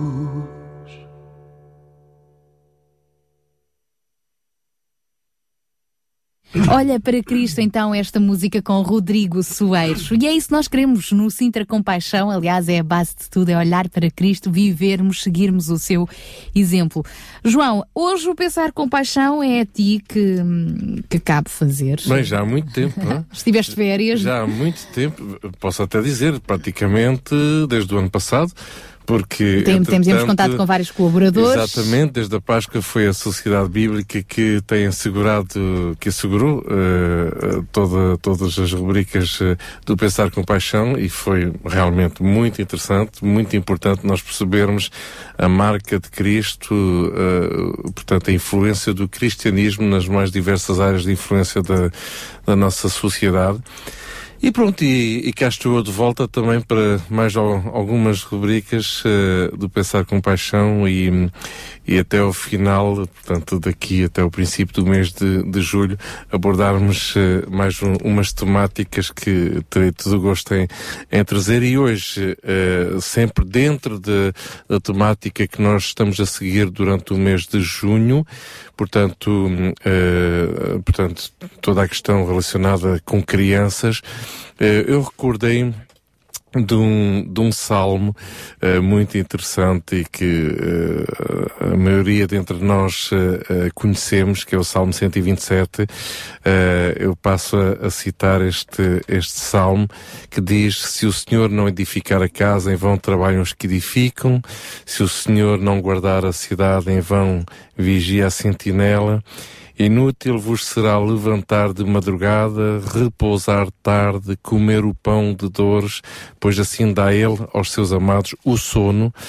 E esta parte, esta segunda parte do Salmo, eh, que, que, eu, que eu acho muito interessante e que gostaria de abordar eh, nesta rubrica, diz o seguinte: Eis que os filhos são herança do Senhor, e o fruto do ventre o seu galardão. Como flechas na mão de um homem poderoso, assim são os filhos da mocidade. Bem-aventurado o homem que enche deles a sua aljava, não serão confundidos, mas falarão com os seus inimigos à porta. Isto é, eh, esta é uma realidade que nós todos vivemos o dia de hoje, não é? Todos nós eh, trabalhamos, todos nós eh, tentamos eh, eh, conservar a paz em tudo aquilo que nós fazemos, mas eh, a Bíblia, neste Salmo 127, realmente eh, retrata aqui uma realidade muito profunda que eh, nos, nos diz, nos revela que se não for o Senhor uh, a fazer esse trabalho, pois em vão nós trabalhamos, em vão nós lutamos e, e- a, a realidade das nossas vidas é que, uh, para a maioria dos nossos ouvintes que nos estão a ouvir neste momento, todos nos identificaremos com esta realidade. Passamos uma vida de trabalho e de luta constantemente. Num, é, é acaba por ser uma, uma realidade uh, que todos nós conhecemos e vivemos. Há coisas que nós podemos não conhecer, mas esta é uma que nós conhecemos e bem, não é? Trabalhamos e lutamos uma vida inteira. E, o, e a palavra de Deus neste salmo nos revela que realmente, uh, se, não, se não for o Senhor a, a, fazer esse trabalho, pois em vão nós o, o faremos e, e podemos, uh, como diz aqui este texto, levantar de madrugada, repousar tarde, uh, pois nada disto servirá. E o interessante, e esta é a palavra de esperança que eu queria aqui deixar, é esta segunda parte realmente de, deste salmo. E eu aconselho, uh, recomendo a todos os nossos ouvintes a poderem ler e meditarem neste salmo. Uh, nós meditamos em tantas coisas na nossa vida, pensamos em tantas coisas, ouvimos, lemos tantas coisas. Pois este, esta, esta é uma leitura que eu recomendaria para este verão a todos os nossos ouvintes, que possamos refletir sobre estas verdades. E uma delas uh, ensina-nos aqui que os filhos são herança do Senhor. Então, isto quer dizer que uh, uh, aquilo sobre o qual nós nos devemos uh, debruçar, nos devemos concentrar ao longo da nossa vida, é, são os nossos filhos. Obviamente que aqui não estamos a falar unicamente de filhos Uh, uh, portanto, uh, filhos de sangue, portanto, os nossos próprios filhos, aqueles que nós geramos, não é? também falamos de todas as pessoas que acabaram por se identificarem com Cristo e então tornamos-nos irmãos uns dos outros e tornamos-nos parte da mesma família e tornamos filhos de Deus, obviamente. Agora, o interessante aqui é que Podemos passar uma vida inteira a tentar uh, angariar recursos, ter uma boa casa, ter uma carreira profissional. Uh, e os filhos que nós temos em casa, praticamente uh, esquecermos deles. E na realidade são esses uh, que são a herança. não adianta nós aqui reunirmos património, porque esse património, mais tarde ou mais cedo, irá de alguma forma uh, perder o seu valor. Os nossos filhos não perderão esse valor. Então é, é um grande desafio para todos nós, e, e tem sido esta a temática do, do mês todo, os nossos próprios filhos, uh, nós olharmos para eles como sendo uh, o, o, maior dom, de alguma forma, que Deus possa nos ter dado. Nós podemos ser pais, uh, podemos ter filhos e podemos cuidar deles. Sabemos que eles não nos pertencem, não é? De alguma forma, nos são confiados por Deus. Uh, e nós temos a responsabilidade de, de encaminhá-los, de ensinar-lhes as verdades, uh, uh, de fazer-lhes conhecer a realidade da vida, mas pela perspectiva eterna, pela perspectiva de Deus. E hoje mesmo, neste, neste fórum, e passo a introduzir um pouco também esta, esta temática toda, um, e, e, referimos isto no princípio do nosso programa hoje, um, muitos dos nossos filhos estão a passar por, uh, enfim, o mês de junho acaba por ser associado a um mês de, de maior stress praticamente, não é? Exames para aqui, exames para lá. Uh, vejo o meu próprio filho está-se a preparar para o exame de matemática na próxima terça-feira, então já está a contar as horas. Eu, quando era estudante, contava as horas de dia, de noite e, e eram as horas todas, porque uh, temos que estudar mesmo, não há outra alternativa. E isto é uma fonte de stress, não só para eles, como para nós pais também, porque acabamos por estressar também com esta realidade realidade toda. Só que, assim como diz o título uh, deste fórum, uh, uh, quando ter boas notas não, na escola não é tudo. Isto quer mesmo dizer aquilo que esta frase diz. Isto é, não se trata só de desempenho escolar, não se trata de ser só o melhor estudante, não se trata de ser só o melhor, uh, o melhor aluno.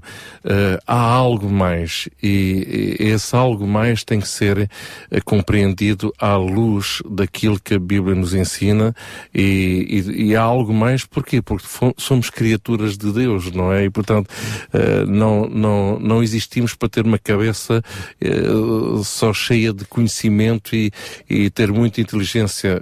Deus interessa-se com o nosso caráter. Imaginemos um, um uma pessoa, e nós, eh, todos nós já passamos por essas realidades, uma pessoa extremamente inteligente, um gênio autêntico, mas de um feitio daqueles que ninguém consegue aturar.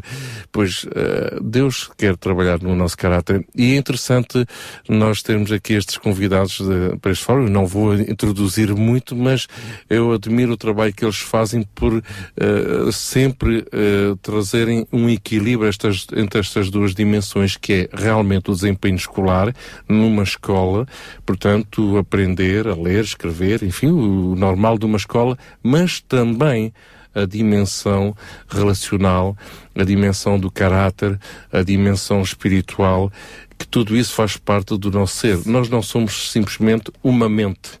Somos realmente um ser completo e vivo e essas dimensões todas têm de ser abordadas. Então vamos abordar esse mesmo assunto. Vamos dar continuidade a este assunto já a seguir no nosso Fórum Compaixão. Em Sintra, cerca de 10 mil alunos do primeiro ciclo e pré-escolar são carenciados e que duas famílias por dia vêm as suas casas penhoradas? Todos os dias há alguém a precisar de ajuda e você pode ser a solução. Sintra Compaixão, o programa da RCS que abre portas à solidariedade. Sexta-feira, das 8 às 11 da manhã. Sintra Compaixão, Contamos consigo. Bom dia, cá estamos então, terceira e última hora do Sintra Compaixão, são 10 horas e 5 minutos. Daniel Galeio, já aqui estás também. Bom dia! Preparado para mais um tema sobre crianças, jovens, o que fazer nas férias, estudar é tudo, não é tudo, e agora o que é que vai ser? Aliás, Quando- tu estás a viver isso na primeira pessoa. É verdade. E quando o tema é crianças, eu estou preparado desde pequenino. E concordas que ter boas notas na escola não é tudo? Não. Mas realmente é um assunto bastante pertinente e até controverso, porque é muito importante. Então já lá vamos ao nosso tema de hoje no fórum desta manhã. Para já, Jesus Adriano Romero neste Soplando Vida.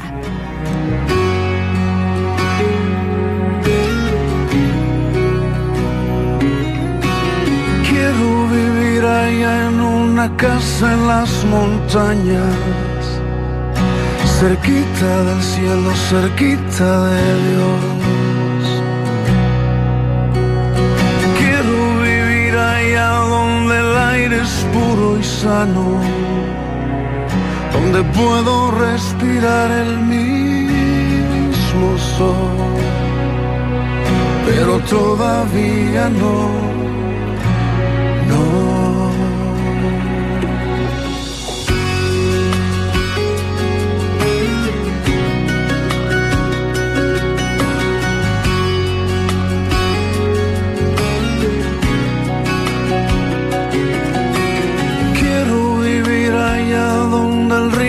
Abundante, cerquita del cielo, cerquita de Dios.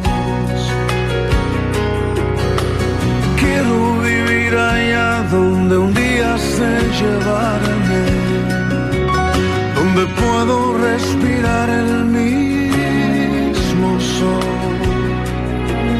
pero todavía no. Y aquí estoy,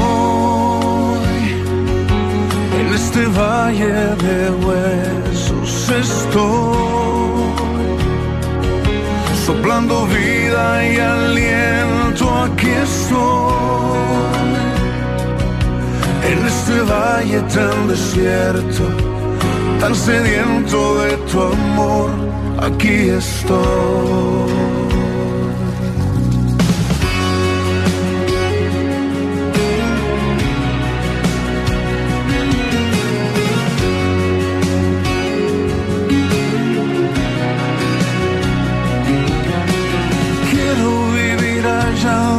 Siempre es primavera, cerquita del cielo, cerquita de Dios. Quiero vivir allá donde canta la mañana, donde hay árboles que danzan con el sol, pero todavía no. estoy en este valle de huesos. Estoy soplando vida y aliento. Aquí estoy en este valle tan desierto tan sediento de tu amor. Y aquí estoy en este valle de huesos soplando vida y aliento, aquí estoy, en este valle tan desierto tan sediento de tu amor, aquí estoy.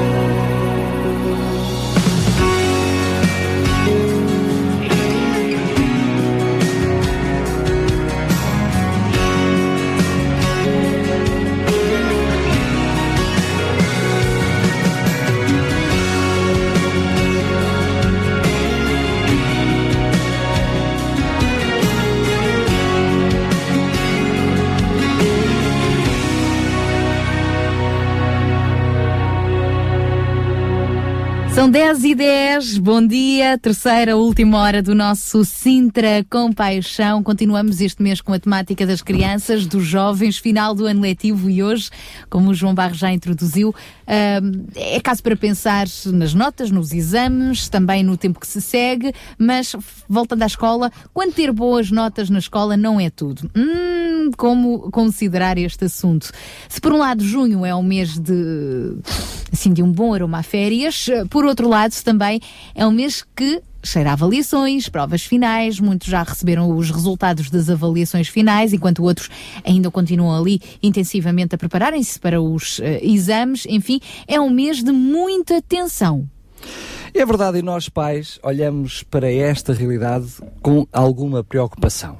Muitas vezes, como pais, não sabemos como lidar com estas situações. Uma, uma coisa é a própria avaliação que o sistema faz dos nossos filhos. Outra coisa é como nós pais os avaliamos. Quando se pensa em avaliação, temos de, forçosa, de forçosamente definir critérios específicos que nos permitirão avaliar adequadamente o desempenho, não só escolar, como pessoal das crianças. O problema é que muitas vezes acabamos por misturar tudo no mesmo saco. Uma criança volta com uma avaliação escolar negativa e logo, automaticamente, o nosso filho deixa de ter valor. É preciso ter muito cuidado. Os convidados que temos hoje em estúdio estão todos ligados à escola, à Escola Internacional Americana de Cascais, neste caso, para além do currículo escolar que toda a escola deve ter. Temos aqui outras dimensões que vai ser interessante explorar no nosso fórum de hoje. Eh, tudo isto para podermos fazer uma avaliação correta ahm, do, do desempenho dos nossos filhos no final de um período escolar. No caso concreto deste colégio que está hoje connosco, a Escola Internacional Americana, ah, pós-ano letivo promove também acampamentos, aí já não apenas para os alunos, mas para toda a comunidade envolvente ali em Cascais. Portanto, é caso para dizer uma escola muito ativa. Hoje temos aqui a família inteira, ah, porque temos o, o diretor da escola e a sua esposa que também é professora, portanto, um, o Robson e a Denise de Lima. Olá, muito bom dia.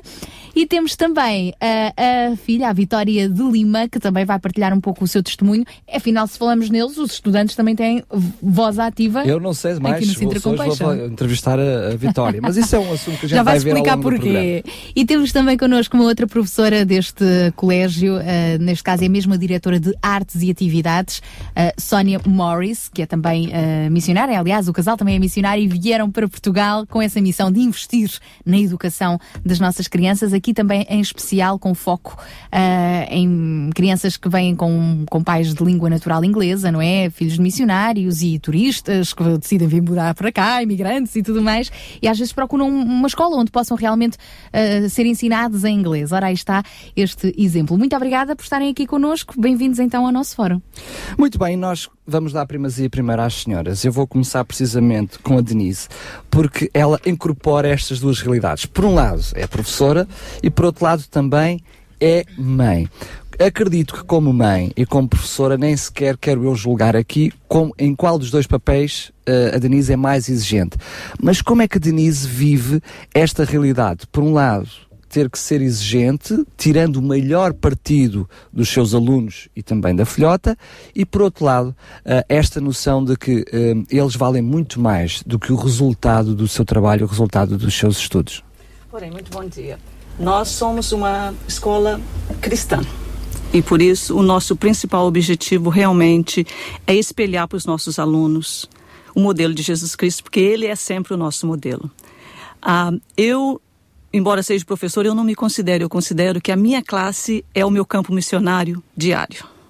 Nós temos crianças de várias nacionalidades e, é, para além disso, é, não é só o acadêmico e eu gostei muito da introdução do nosso irmão porque é o lema da minha casa é que os meninos são exigidos a ter a melhor nota possível que você pode.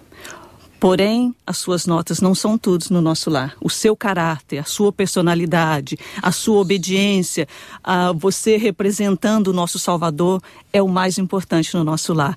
Mas isso não deixando de lado que é exigido muito Denise, isso é quase uh, aquela resposta politicamente correta. não me leva mal, mas eu Mas- também mas sou pai. é- e tem aqui a outros filha a lados ouvir, já Também viste? são pais e percebem isso. Ou seja, eu acho que no senso comum qualquer pai diz: não, temos que exigir o máximo, mas não podemos depois uh, olhar para eles e reportar apenas no resultado escolar aquilo que foi fruto do seu trabalho ou não.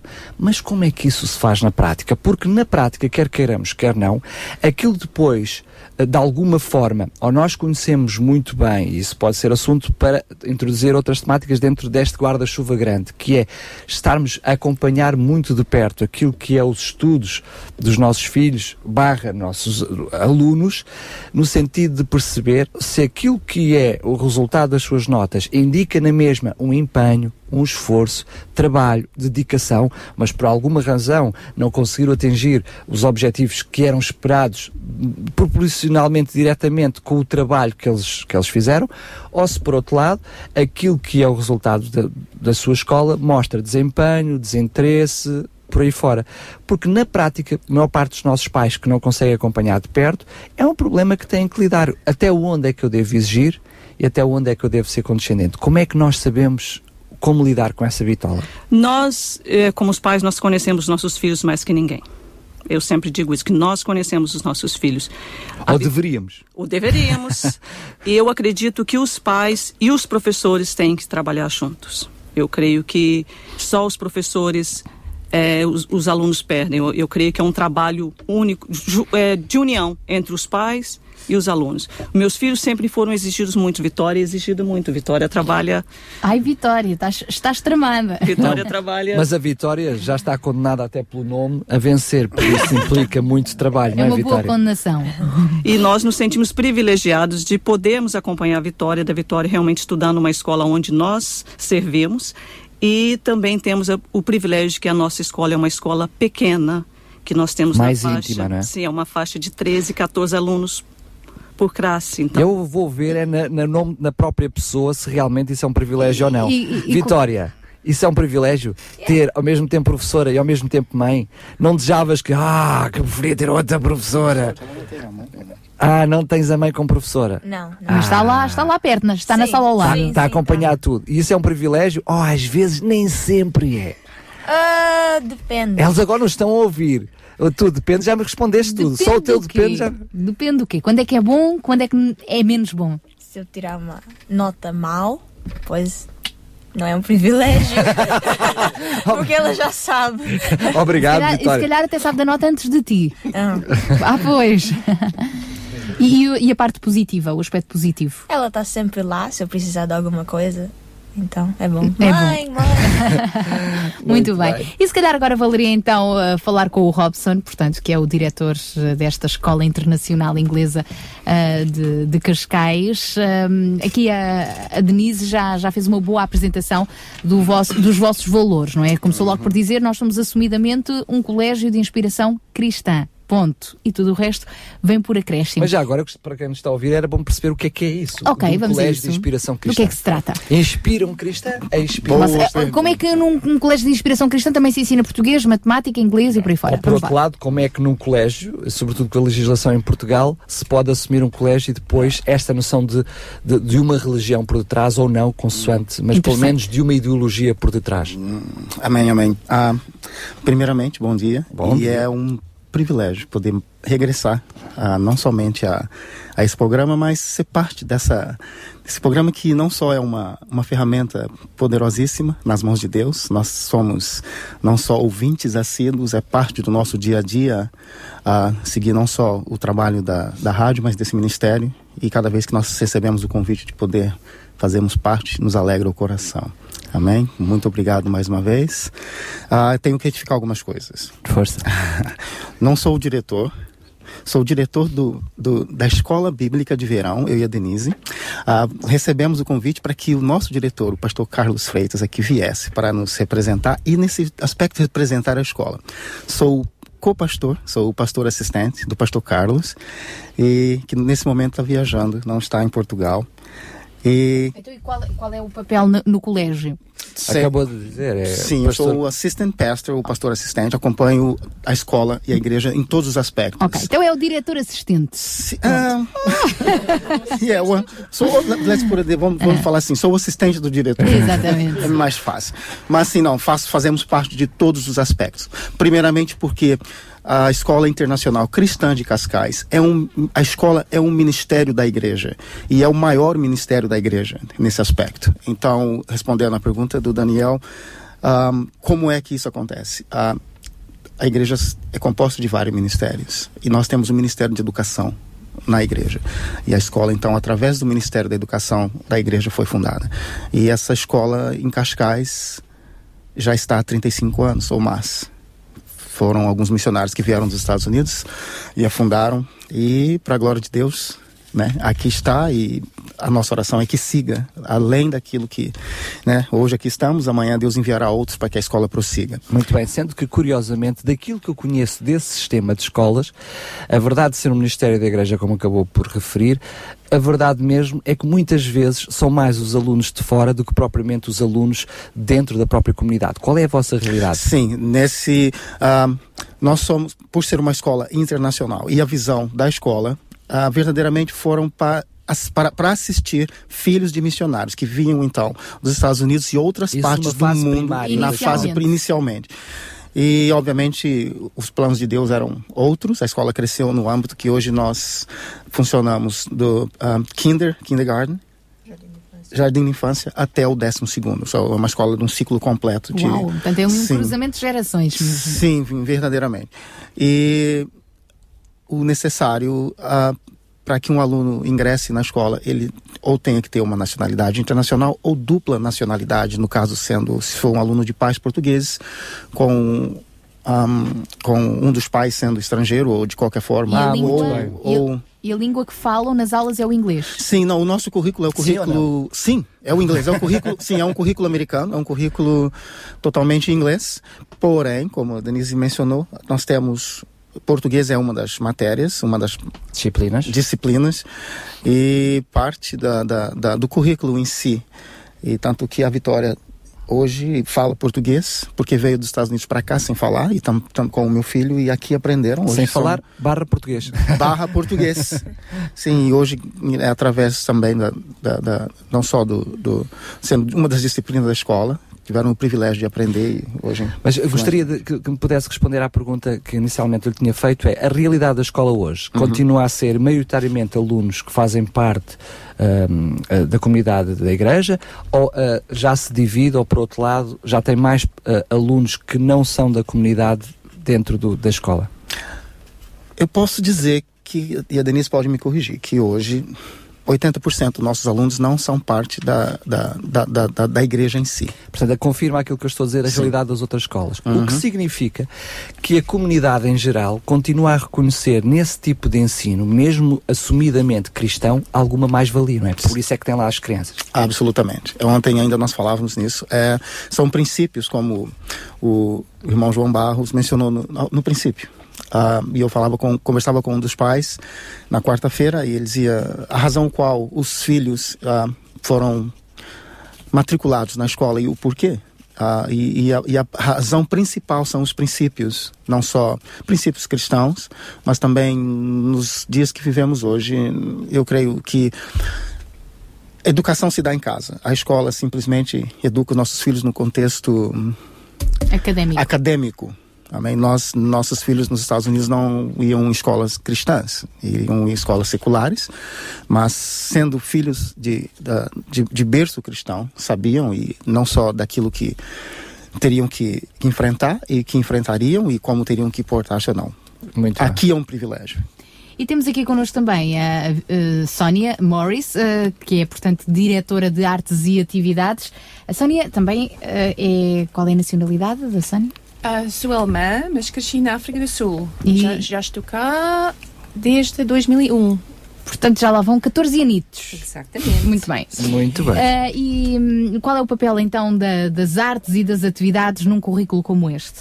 Ahm, o meu papel é mais externa e este, este ano vou trabalhar este ano no terceiro campo de férias. É a terceira vez, é com muito prazer, é um, um privilégio muito, muito grande trabalhar mais uma vez com a nossa equipa lá na escola.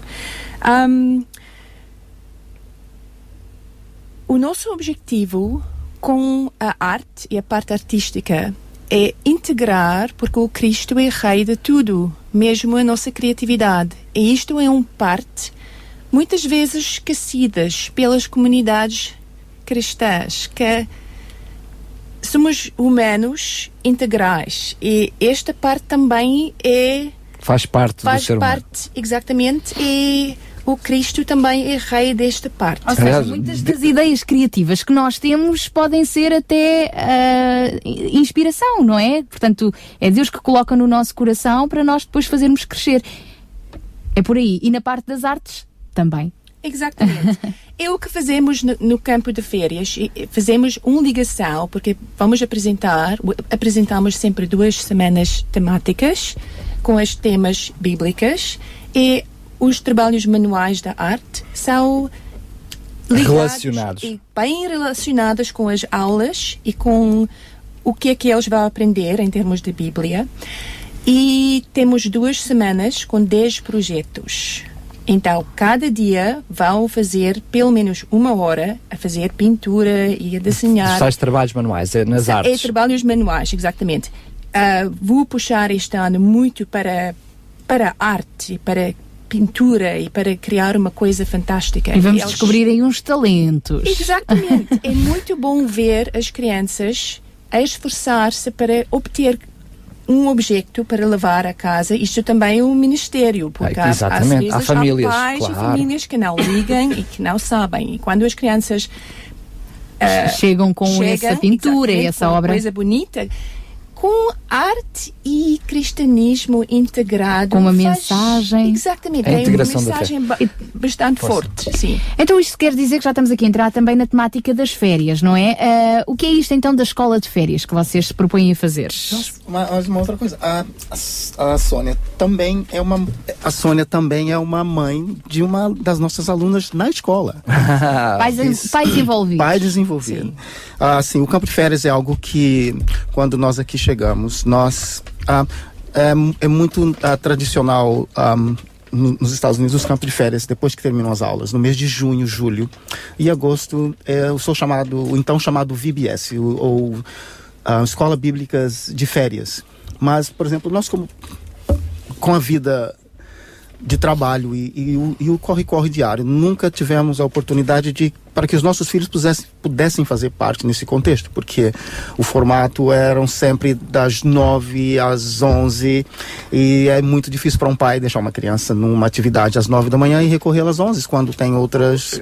Exatamente. Então chegando a quando começamos a trabalhar com a escola internacional eh, cristã de Cascais, ah, havia havia uma uma um sistema, havia todo o verão o, o VBS, mas no mesmo contexto onde não abrangia, não alcançávamos nesse aspecto a comunidade e era muito limitada também para os pais que queriam que os filhos participassem. Então fui, nós fomos aproximados pelo pastor Carlos e a Denise e pediram se nós poderíamos então ah, nesse aspecto ajudar de alguma forma, aonde então nós tínhamos a experiência que os nossos filhos lá ah, faziam parte na nossa igreja de um campo de férias, onde os pais deixavam os filhos às 8 horas da manhã e os recorriam às 5 da tarde. Ou seja, a hora normal, a hora comum de trabalho dos próprios pais. Dos não é? próprios pais. O que, para além de ser uma- um benefício para as próprias crianças, acabava por ser um benefício para toda a família. para não é? toda a família. E foi mais além disso, porque ah, ao princípio, pela natureza do que a escola e o ministério, sendo internacional, eram tão era limitado ah, até então somente para ah, a comunidade internacional. E nós achamos, não, eu acho que ah, naquilo que nosso, nosso modelo de, de operar, de trabalhar, que Jesus Cristo não faz acepção de pessoas. Então, algo havia no coração do pastor Carlos, onde ele dizia: Eu quero alcançar a comunidade. Eu falei: Amém. Nós podemos, então, ah, lançar um formato onde não só alcançaremos a comunidade internacional, mas também a comunidade local, da onde nós estamos. E nós queremos muito no evangelismo local. Então lançamos o desafio, foi, foi lançado o desafio. Vamos fazer um campo de férias de verão. Vamos Aproveitando as instalações da Bilíngue, escola. Sim. A- Até então era bilíngue. Hoje nós atendemos 12 línguas. 12 línguas até onde contamos, não é, Vitória? É, então é- Até, até hoje, 12 línguas. É um campo de férias Sim, multi- multicultural. multicultural, onde a primeira língua, obviamente, é o inglês, onde os pais portugueses e de outras línguas apreciam, porque são duas semanas intensas, não é, Sister Sônia e Denise? E até então, no momento, são 12 línguas, são 12 nações e de crianças de 12 nações que temos inscritos. Segundo eu percebi, eh, pelo que a Sónia disse, são durante duas semanas. Duas É semanas. Durante duas semanas, ah, ah, aquilo acontece só nesse espaço de duas semanas ou as crianças inscrevem-se por duas semanas, depois outras por mais duas semanas, depois outras. Não, é Nós mesmo. queríamos ter essa capacidade, não só de duas semanas, e é algo que, que está sendo requisitado mais e mais, porque tem sido algo de tremenda bênção, não só na comunidade em si, também na comunidade internacional. Então nós estamos pedindo a Deus que nos dê a, a, a capacidade de fazermos por o mês todo de junho ou o mês todo de julho. E eu talvez estender os três meses da- das férias. Eu porque é uma isso implica, necessidade. há uma implica necessidade. professores, implica técnicos. e Te- precisa- Sim, e há um detalhe que nós trabalhamos voluntários, são trabalhos voluntários.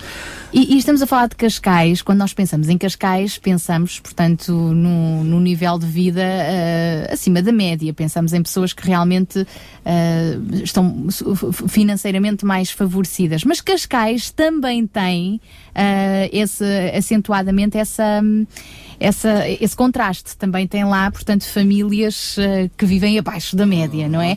Eh, neste caso, os vossos campos de férias também servem essas, essas famílias mais carenciadas? Ah, excelente pergunta. Nós temos um sistema o qual nós, ah, obviamente, não fazemos por pela questão financeira, sendo um campo bíblico de verão.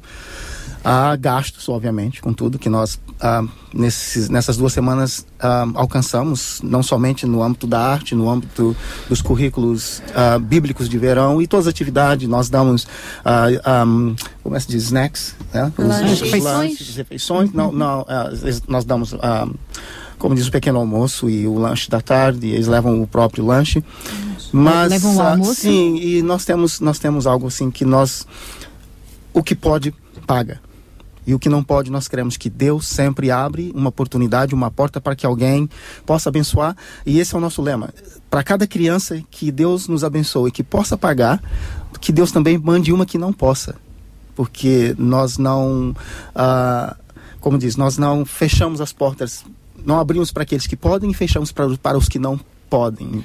Então temos essa, essa, essa oportunidade, esse privilégio Então, de Robson, alcançar. quem nos está a ouvir e eventualmente não pode e está preocupado com o que é que eu vou fazer com o meu filho durante estas férias Uhum. de verão ah, e que mora, portanto, no Conceito de Cascais, é importante, não é? Que esteja na envolvência da escola, poderá entrar em contato convosco e depois perceber, claro que vocês depois vão avaliar cada situação, mas perceber até que, até que ponto é que estas crianças também têm lugar. Sim, sim, sempre. E até ah, foi algo que nós conversávamos e nós temos uma, um sistema que para cada, né, nós, nós anunciamos não só na, no âmbito da, da, da igreja, da comunidade ah, evangélica, é que se, se você, que você pode ah, sponsor, você pode Patrocinar. patrocinar uma criança e nós temos Apadrinhar. apadrinhar. Então, para as famílias que geralmente não podem, o que Deus tem nos, nos permitido fazer isso. Há famílias que apadrinham outras crianças porque nós sabemos que há, é uma necessidade. O campo em si não é um privilégio, é uma necessidade que a comunidade ah, tem. E Por isso é que olham para isso como um ministério. como não é? ministério. Então nós falamos sempre batemos na tecla, ainda que você não tenha uma criança na idade do campo, mas você pode apadrinhar uma criança, você pode apadrinhar um dia, dois dias, as duas semanas, você pode ajudar de, de várias formas. E, e assim deixa de ser atividades exclusivas só para quem pode. Absolutamente, nunca foi essa a nossa intenção. É, ainda nesse, nesse parâmetro, nós, na temática do programa de hoje, que tem a ver com a educação e aquela no- noção de, de como pais o que podemos exigir ou não exigir eh, das crianças, eh, eu percebi também que a Denise eh, falou rapidamente que era professora externa, não percebo. Sónia. A Sónia, peço desculpa. Não sei como é que isso funciona, o que é que é isso de ser a professora externa, mas como é que vocês, como escola, por um lado, porque certamente têm que cumprir os requisitos do Estado português naquilo que são as avaliações. Como é que vocês fazem esta mistura entre aquilo que é a forma ah, ah, de avaliação curricular e aquilo que é uma- a forma de avaliação de Deus e os princípios de Deus? Como é que vocês jogam com estas duas realidades? Hum, Essa pergunta, como é que nós, como é que eu ia dizer? Ela é totalmente fora da minha liga. Ah, sim, porque como pastor assistente, eu, a, a, a minha função ah, principal, a- a- assistindo ao, ao, ao, ao- não só o diretor, mas também o pastor presidente, eu não tenho envolvimento na parte curricular e na, na parte direcional da escola em si. Então, eu na- seria como um assunto administrativo. em- Mas como professora, a Denise consegue nos ajudar nisso, nesse aspecto? Como, eh, eu só peço-lhe é que fale para o, para o microfone, por favor. Ou seja, como é que, eh, como professora, mas também como mãe, como mulher, como cristã, na altura da avaliação das crianças, como é que faz esta dicotomia, por um lado, aquilo que são as exigências e cada vez maiores, eh, portanto, daquilo que é o processo curricular e das- do, do nosso Estado, porque para além daquilo que são as provas da vossa escola, estamos a falar depois de provas nacionais que até fogem do âmbito da própria escola. Como é que vocês têm eh, esta noção, por um lado, da avaliação pura e simples por aquilo que é o resultado dos testes e, por outro lado, uma, uma, avaliação mais divina, mais integral daquilo que é o esforço de ser humano? É claro que nós exigimos o máximo que nós podemos do- dos nossos meninos. Ah, mas o nosso pastor tem um lema que para tudo nós aplicamos a graça. Então nós, como eu disse que nós somos uma escola, nós temos a oportunidade de trabalharmos individualmente com cada aluno. Não é como que nós temos 30 alunos, nós temos 12, 15 em cada classe, em cada sala de aula. Então nós temos essa Realmente isso é um flexibilidade. privilégio até para eles. Sim, nós temos essa flexibilidade de podermos passar tempo um a um com os nossos alunos. porque- Ao encontro das suas próprias dificuldades, não é? Sim, isso é sem dúvida, fantástico. porque nós temos ah, ah, alunos de. Na nossa escola já passamos mais de 20 nacionalidades. Então, cada um deles exige realmente uma atenção. Alguns são fluentemente na língua inglesa, outros não são. Então, em tudo isso, então tudo isso nós temos que aplicar é claro que nós temos o nosso currículo, como toda escola, porque nós somos uma escola. A única diferença é que nós somos uma escola cristã, então nós temos a Bíblia como um, uma da- do- dos.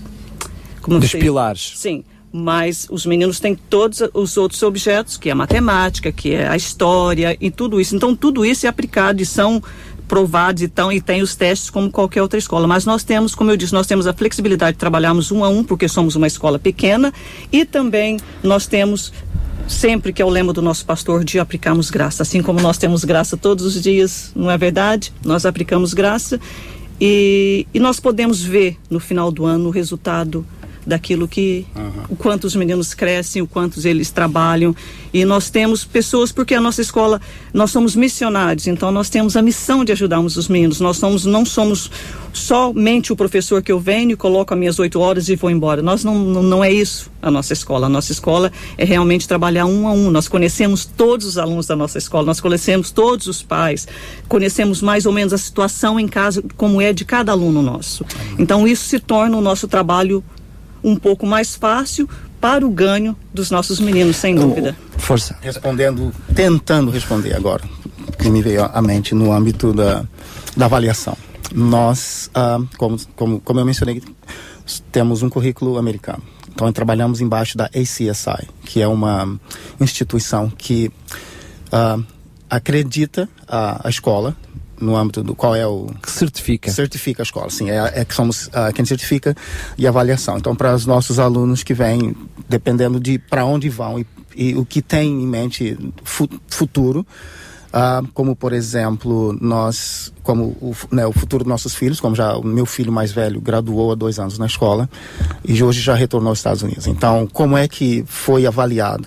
Nós temos os, os mesmos standards do- das escolas nos Estados Unidos. Não, no caso, a nossa avaliação não é no âmbito do- das escolas portuguesas. Ah, isso é não somos referir. uma escola portuguesa, então não, a nossa avaliação não é feita no âmbito da escola portuguesa. Então, Utilizam falando da os experiência- parâmetros americanos. Sim, sim. Então foi como no caso, ah, por exemplo, na situação do meu filho que graduou 12 ano, 12 ano e voltaria para os Estados Unidos. Provavelmente ele teria alguma dificuldade se quisesse ficar em Portugal, porque teria provavelmente que fazer algum tipo de adaptação Não, para ser reconhecido. É isso? Eu, eu, eu, eu, como pai, falando como pai, imagino que no caso dele seria catastrófico, porque a, a, a base e, a, e a, a, os fundamentos educacionais são totalmente diferentes. Porque Agora percebo porque é que a Vitória quer fugir para a Inglaterra. Ela já confessou isto no início, no início do programa. Ah, eu pensei que ela está cá a usufruir desta maravilha de Portugal e depois abandona-nos sós e tristes aqui neste canto à beira-mar plantado para ir para, para a Inglaterra. Isso explica tudo, não é? Porque o teu próprio currículo, a tua própria formação, depois implica ter um reconhecimento por parte de escolas superiores con- continuando o teu percurso académico que não em Portugal, é isso? Ela uh, lembra? Sim. Olha, e porquê Inglaterra? Ah, não sei, como minha mãe disse desde pequena. Sempre gostava da Inglaterra, era meu sonho de ir lá. E eu já fui, voltei. E quero voltar de novo lá. Olha, uh, o que é que tu queres ser quando fores grande, apesar de tu seres enorme? Um, quero ser um, ah, pediatra. Pediatra, tratar dos pés. Não. Ah, então. Ah, ok. Pediatra, é cuidar das crianças.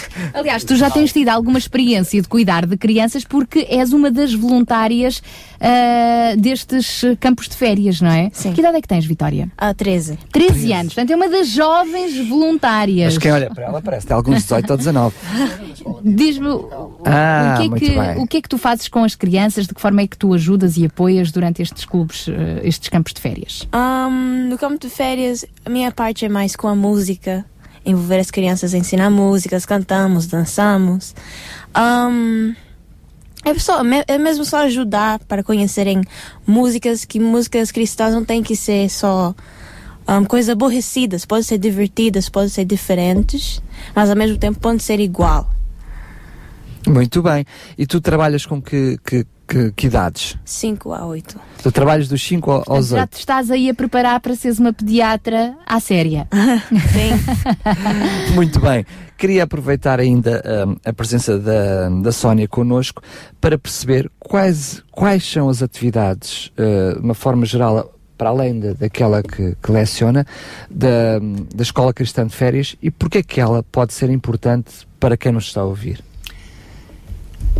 Tem- vamos ter duas semanas temáticas e trabalhamos muito com coisas feitas a reciclagem. Muito bem. Porque temos um grande volume de crianças e o custo de materiais da arte pode ser elevadíssimo. Ah, para pois. evitar Ah, não, isto, temos que ser muito criativos e também dar oportunidade para eles ver como é que podemos fazer coisas Reutilizar as coisas, os materiais. Exatamente. E aí também acabam por, mais uma vez, incluir uh, o cristianismo de uma forma muito prática, não é? Quando Deus nos manda uh, cuidarmos, preservarmos, não é? Exatamente. E, por exemplo, temos durante as duas semanas, temos sempre um grupo, um, um, um- uma peça de arte feita em grupo.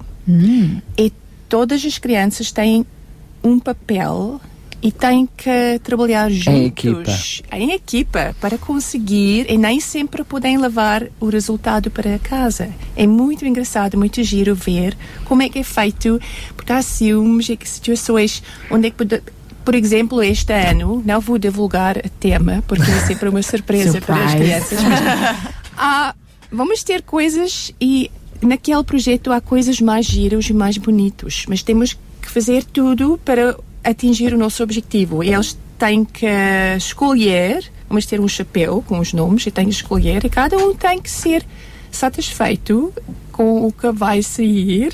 Ou seja, cada um tem que fazer a sua parte para que depois o total possa ser completo. Sónia, nem escolhem, portanto, sai à sorte. Exatamente. Sai à sorte. E depois tem que, tem que esforçar-se para conseguir obter aquele trabalho em grupo, tudo feito. E ajudando-se uns aos outros. Porque temos sempre que fazer o nosso melhor, porque estamos realmente a trabalhar para. Uhum. para E o que é isso de fazer o melhor? Temos sempre que forçar no, na- nas nossas vidas, temos sempre que fazer o nosso melhor, porque isto é o mandamento do, do nosso Senhor. Quer gostemos do que estamos a fazer ou não. Não é? Exatamente. E às vezes o gosto até Exatamente. depois vem por acréscimo. Exatamente. E isso é uma grande lição de vida, não é? Para as nossas crianças que não vão, vão- não vão decididamente, nós sabemos, o mundo não, não, não nos dá a oportunidade de fazer só aquilo que gostamos. Mas fazer o melhor não significa tirar sempre 20, não é? Isso. E, e, e também a, nós temos algo nessas duas semanas que nós. Ah, No caso deles deve ser tirar as, não é? nós, as crianças acabaram de sair da escola, como né, alguns ainda estão a fazer testes, não é assim? Alguns dos nossos filhos ainda estão a fazer testes, provavelmente nas escolas ah, nacionais. Então, nós, nessas duas semanas, o que não queremos é que eles saiam de uma escola para outra escola. Então é, é, é, é- é maravilhoso o trabalho que a, que, a, que a Sônia faz, a Vitória faz, com, porque nós temos já quando chegam as, as 9 horas da manhã, já é música, é, é- já é, a- a- como nós dizemos, praise and worship, é louvor, e, e colocamos as músicas, então as crianças se alegram, começam assim, todo friozinhos, depois já estão a dançar.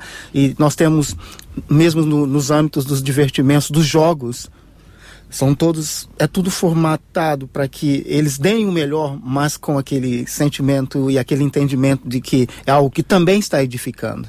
Então é é, é, é algo que né, nós realizamos duas semanas no mês e hoje com com, com, com, com o potencial de realizarmos 90 dias no verão mas que a cada ano que passa é, é requerido mais e mais e mais porque nós entendemos o, o, o o efeito positivo, não só na vida dos filhos, mas também Mas dos pais. próprios Que nós, nós, nós reconhecemos a, a, a influência, né? Que se, se algo é bom e de positivo na vida do meu filho, eu quero saber mais, eu quero me envolver mais.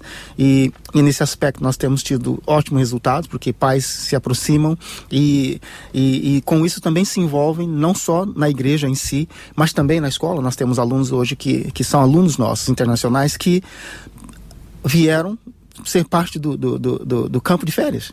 E o, e o formato e a forma qual né, Deus permite que nós trabalhemos causou com que os pais falaram: Eu quero que- essa continuidade. E vou colocá-los aqui na escola. Fantástico. Como trabalhar com os pais, eh, ainda dentro desta temática, no sentido de ajudar também os pais eh, a saber lidar com o sucesso ou o insucesso das crianças. Que erros é que normalmente os pais podem cometer quando aquilo que é o investimento, estamos a falar numa, numa- uma escola privada, implica financeiramente um esforço por parte dos pais.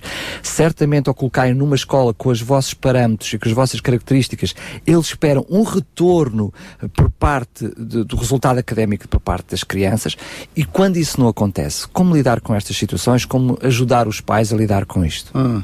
Porque eu acredito claramente que qualquer pai, quanto mais investe na educação da criança, mais exige resultados por parte da É, criança. por isso é que está a investir, não é? Porque Sim. quer ver resultados para bem da própria criança. E quando isso não acontece? Quando, Quando não é diretamente proporcional? O meu investimento com o resultado da. da- Eu vou fazer das minhas palavras as palavras da Denise, que é um dos nossos lemas na escola.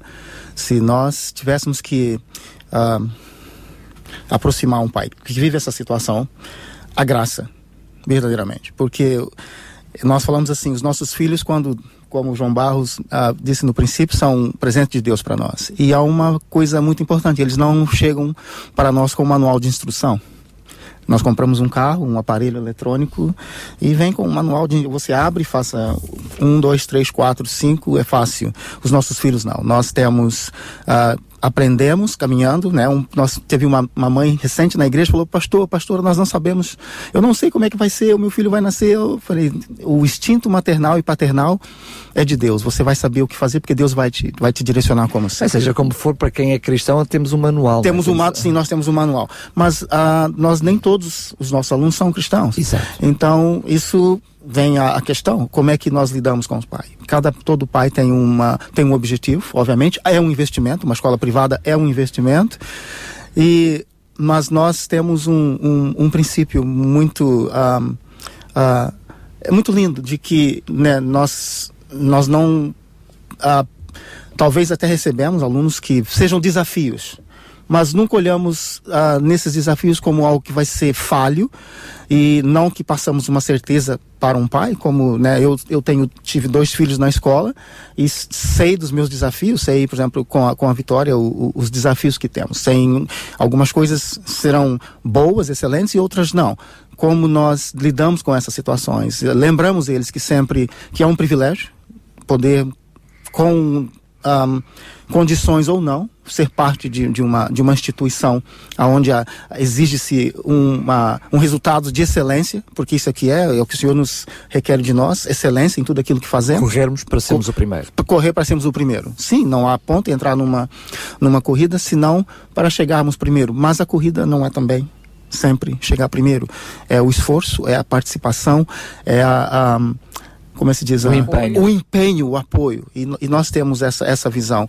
Ah, é, é, é, é bom poder dizer que nós não temos essa, essa situação de que de falha.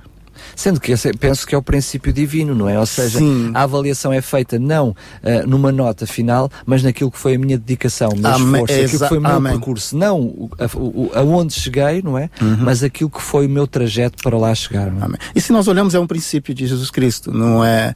Eu acho, eu, eu, eu principalmente como pai, eu exigi, exigi, exijo da vitória, numa forma, no contexto que para mim não interessa o resultado final, o que interessa é o teu empenho, o, o- a paixão com qual você aproxima de cada, de cada disciplina, de como você participa de cada classe, e há dias que as notas ah, corresponderão àquele empenho, e também há, há dias que não corresponderão. Mas Robson, esse é o problema de qualquer pai. É que quando eu digo, olha, eu valorizei o teu empenho, eu valorizei aquilo que foi o teu esforço, eu aprecio, valorizo-te como pessoa porque tu lá chegaste, mas tiveste um 10.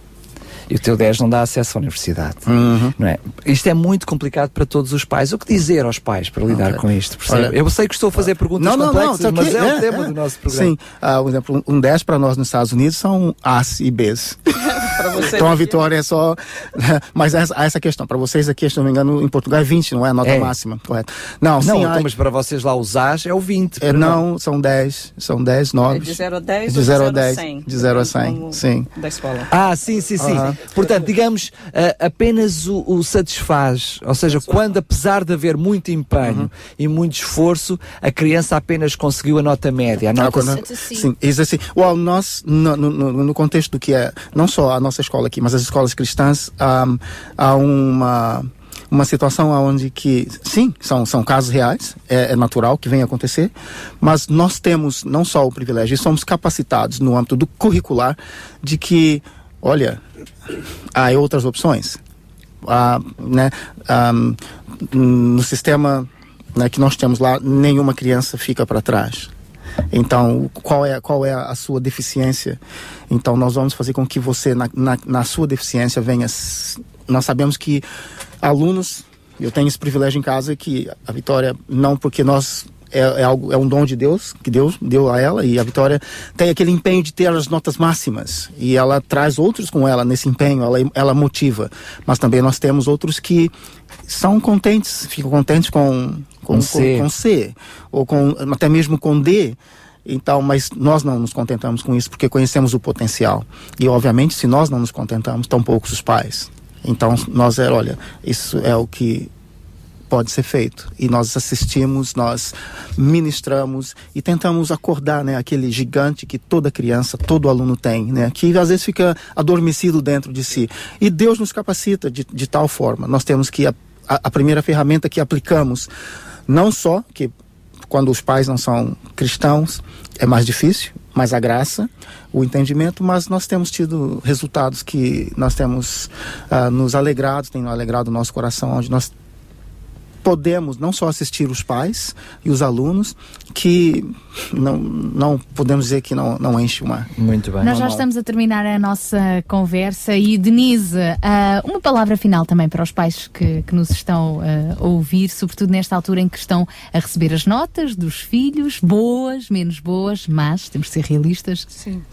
É, é, nós cremos que nós, ahm, na minha casa, pelo menos, nós temos um lema que eu acho que é um lema que funcionaria para todos os pais, que é, o que passou, passou. Então, se por alguma razão nossos meninos não conseguiram atingir o objetivo nesse semestre, vamos começar o próximo forte. Para algumas, porque eh, nós vivemos no passado e sempre trazemos aos meninos, ah, que o ano passado você não foi bem, isso não nos edifica, porque eu não gosto que as pessoas apontam para mim o que eu fiz de errado. Eu prefiro ser que as pessoas me Valorize. né? valorizem aquilo que eu fiz bem. Então, é muito importante. E nós, como os pais, nós conhecemos o potencial e nós sabemos que nem todos os nossos filhos são potencial para 20, nós sabemos disso. E como viver com essa Né? realidade? E nós temos que aceitar, nós temos que entender que nós também não somos potencial para 20 muitos dos dias, não é verdade? Eu, pelo menos, não sou potencial para 20 muitos dos dias. Mas é entender que ah, é suportar os nossos filhos e, acima de tudo, o tempo. Porque às vezes nós temos uma situação e nós queremos que aquilo seja resolvido instantaneamente, como nós vamos no, no McDonald's eu quero isso isso e um minuto depois nós temos. E não é isso, porque há um investimento, há tempo, há amor. Então é um conjunto de várias coisas. E eu entendo que nós vivemos numa comunidade que os pais trabalham hoje muito diferente, os dois pais normalmente trabalham.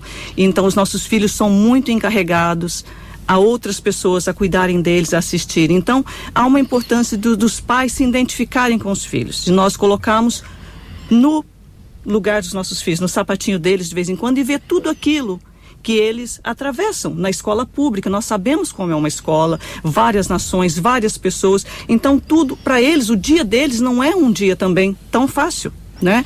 E, e, e o que eu gostaria de dizer é que os, os testes, pelo menos na minha opinião, isso é uma, é uma opinião pessoal minha, a nota que os nossos filhos têm nos testes muitas vezes não representam aquilo que eles sabem.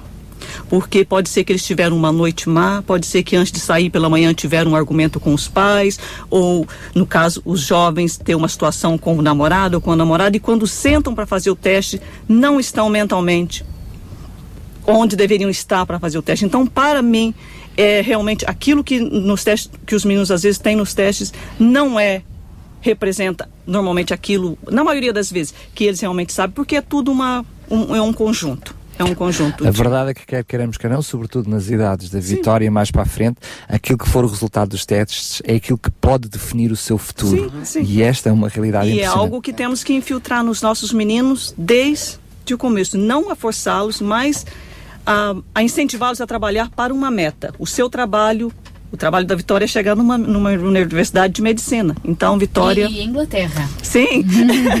então, é, é, é isso que você quer, minha filha? Ter alvos Trabalho. claros e trabalhar para isso. Bem, realmente não podias ter tido eh, um objetivo mais exigente para ti mesma. É verdade, realmente. Muito obrigada então aqui aos eh, papás Robson e de- Denise de Lima. Ah, Vitória, queres deixar também aqui uma mensagem, ah, neste caso para os jovens que, que nos estão a ouvir, se calhar alguns estão assim mais eh, sem metas, meios perdidos, outros não, até têm metas claras, mas com muita dificuldade de lá chegar.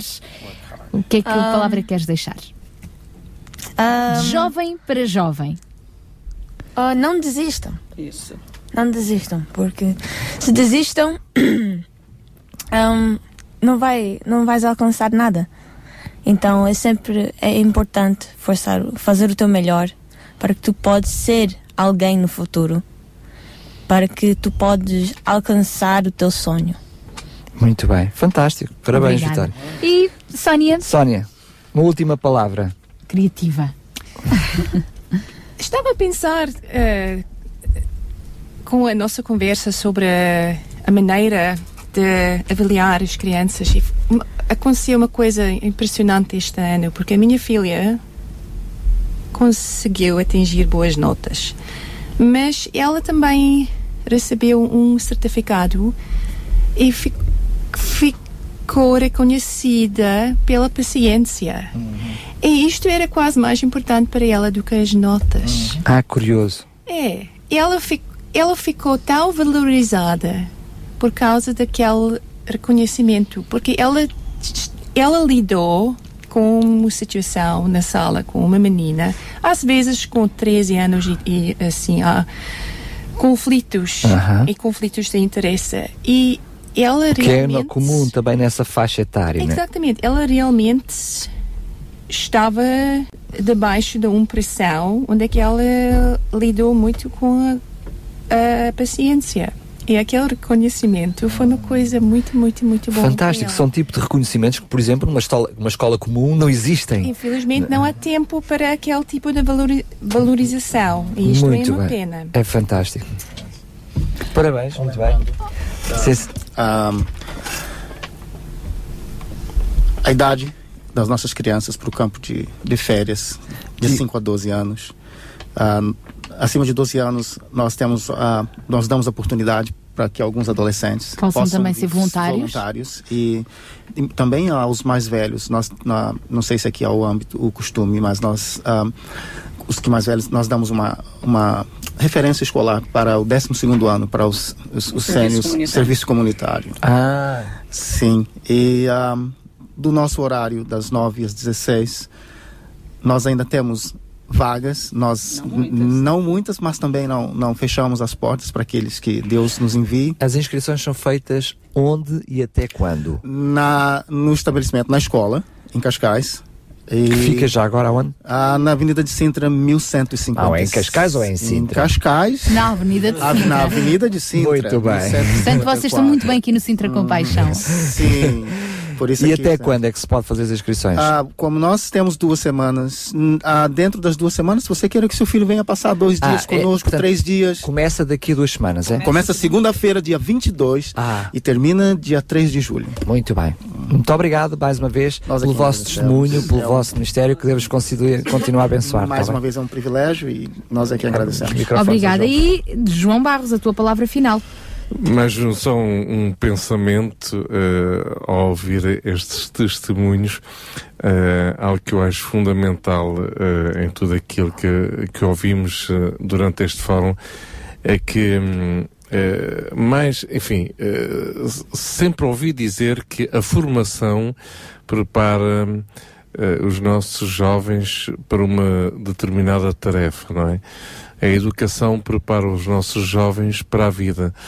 Eh, e esta, esta é uma grande diferença eh, entre tudo aquilo que nós temos estado a ouvir ao, ao longo desta hora. É que na, real, na realidade nós eh, eh, estamos empenhados em preparar os nossos filhos para a vida e não só para eh, assumirem uma, eh, vamos lá dizer, uma, uma função profissional. Eh, agora, o interessante e a responsabilidade de nós todos como pais, não é? E acho engraçado esta, estas duas dimensões, não é? Para além de sermos professores, somos pais também, é o descobrir a vocação de Deus para a vida dos nossos filhos. E é isso que faz com que, eh, enfim, eh, se um dos nossos filhos eh, não alcançarem as melhores notas, eh, isso não é trágico no sentido em que eh, devemos estar empenhados em descobrir aquilo que Deus eh, tem como propósito para os nossos filhos. Eh, eu já ouvi muitos comentários de jovens com avaliações de 18 e 19 e 20, eh, portanto, avaliações máximas, e ao mesmo tempo serem, viverem completamente frustrados, completamente desorientados, insatisfeitos, amargurados, enfim, e isto cria profissionais completamente desequilibrados também. Mas João, tudo tem a ver com as expectativas. Imagina a Vitória que quer entrar em medicina. Às duas por três, com uma nota de 17 eh, ou de 18, pode não ter nota suficiente para entrar na universidade Sim, que ela tem que escolheu, que ela pretende. Tem a ver com expectativas e com aquilo que eu projeto para mim, não é? Ok, se não conseguir a primeira, poderá conseguir a segunda. Se não conseguir a segunda, se conseguirá a terceira e conseguirá em algum momento, se esse é o propósito que ela entende ser o propósito de Deus para a sua vida. O falhar uma vez, eh, já ouvi aí comentários e há frases muito interessantes, não é? Uh, que nós uh, uh, aprendemos fracassando, não é?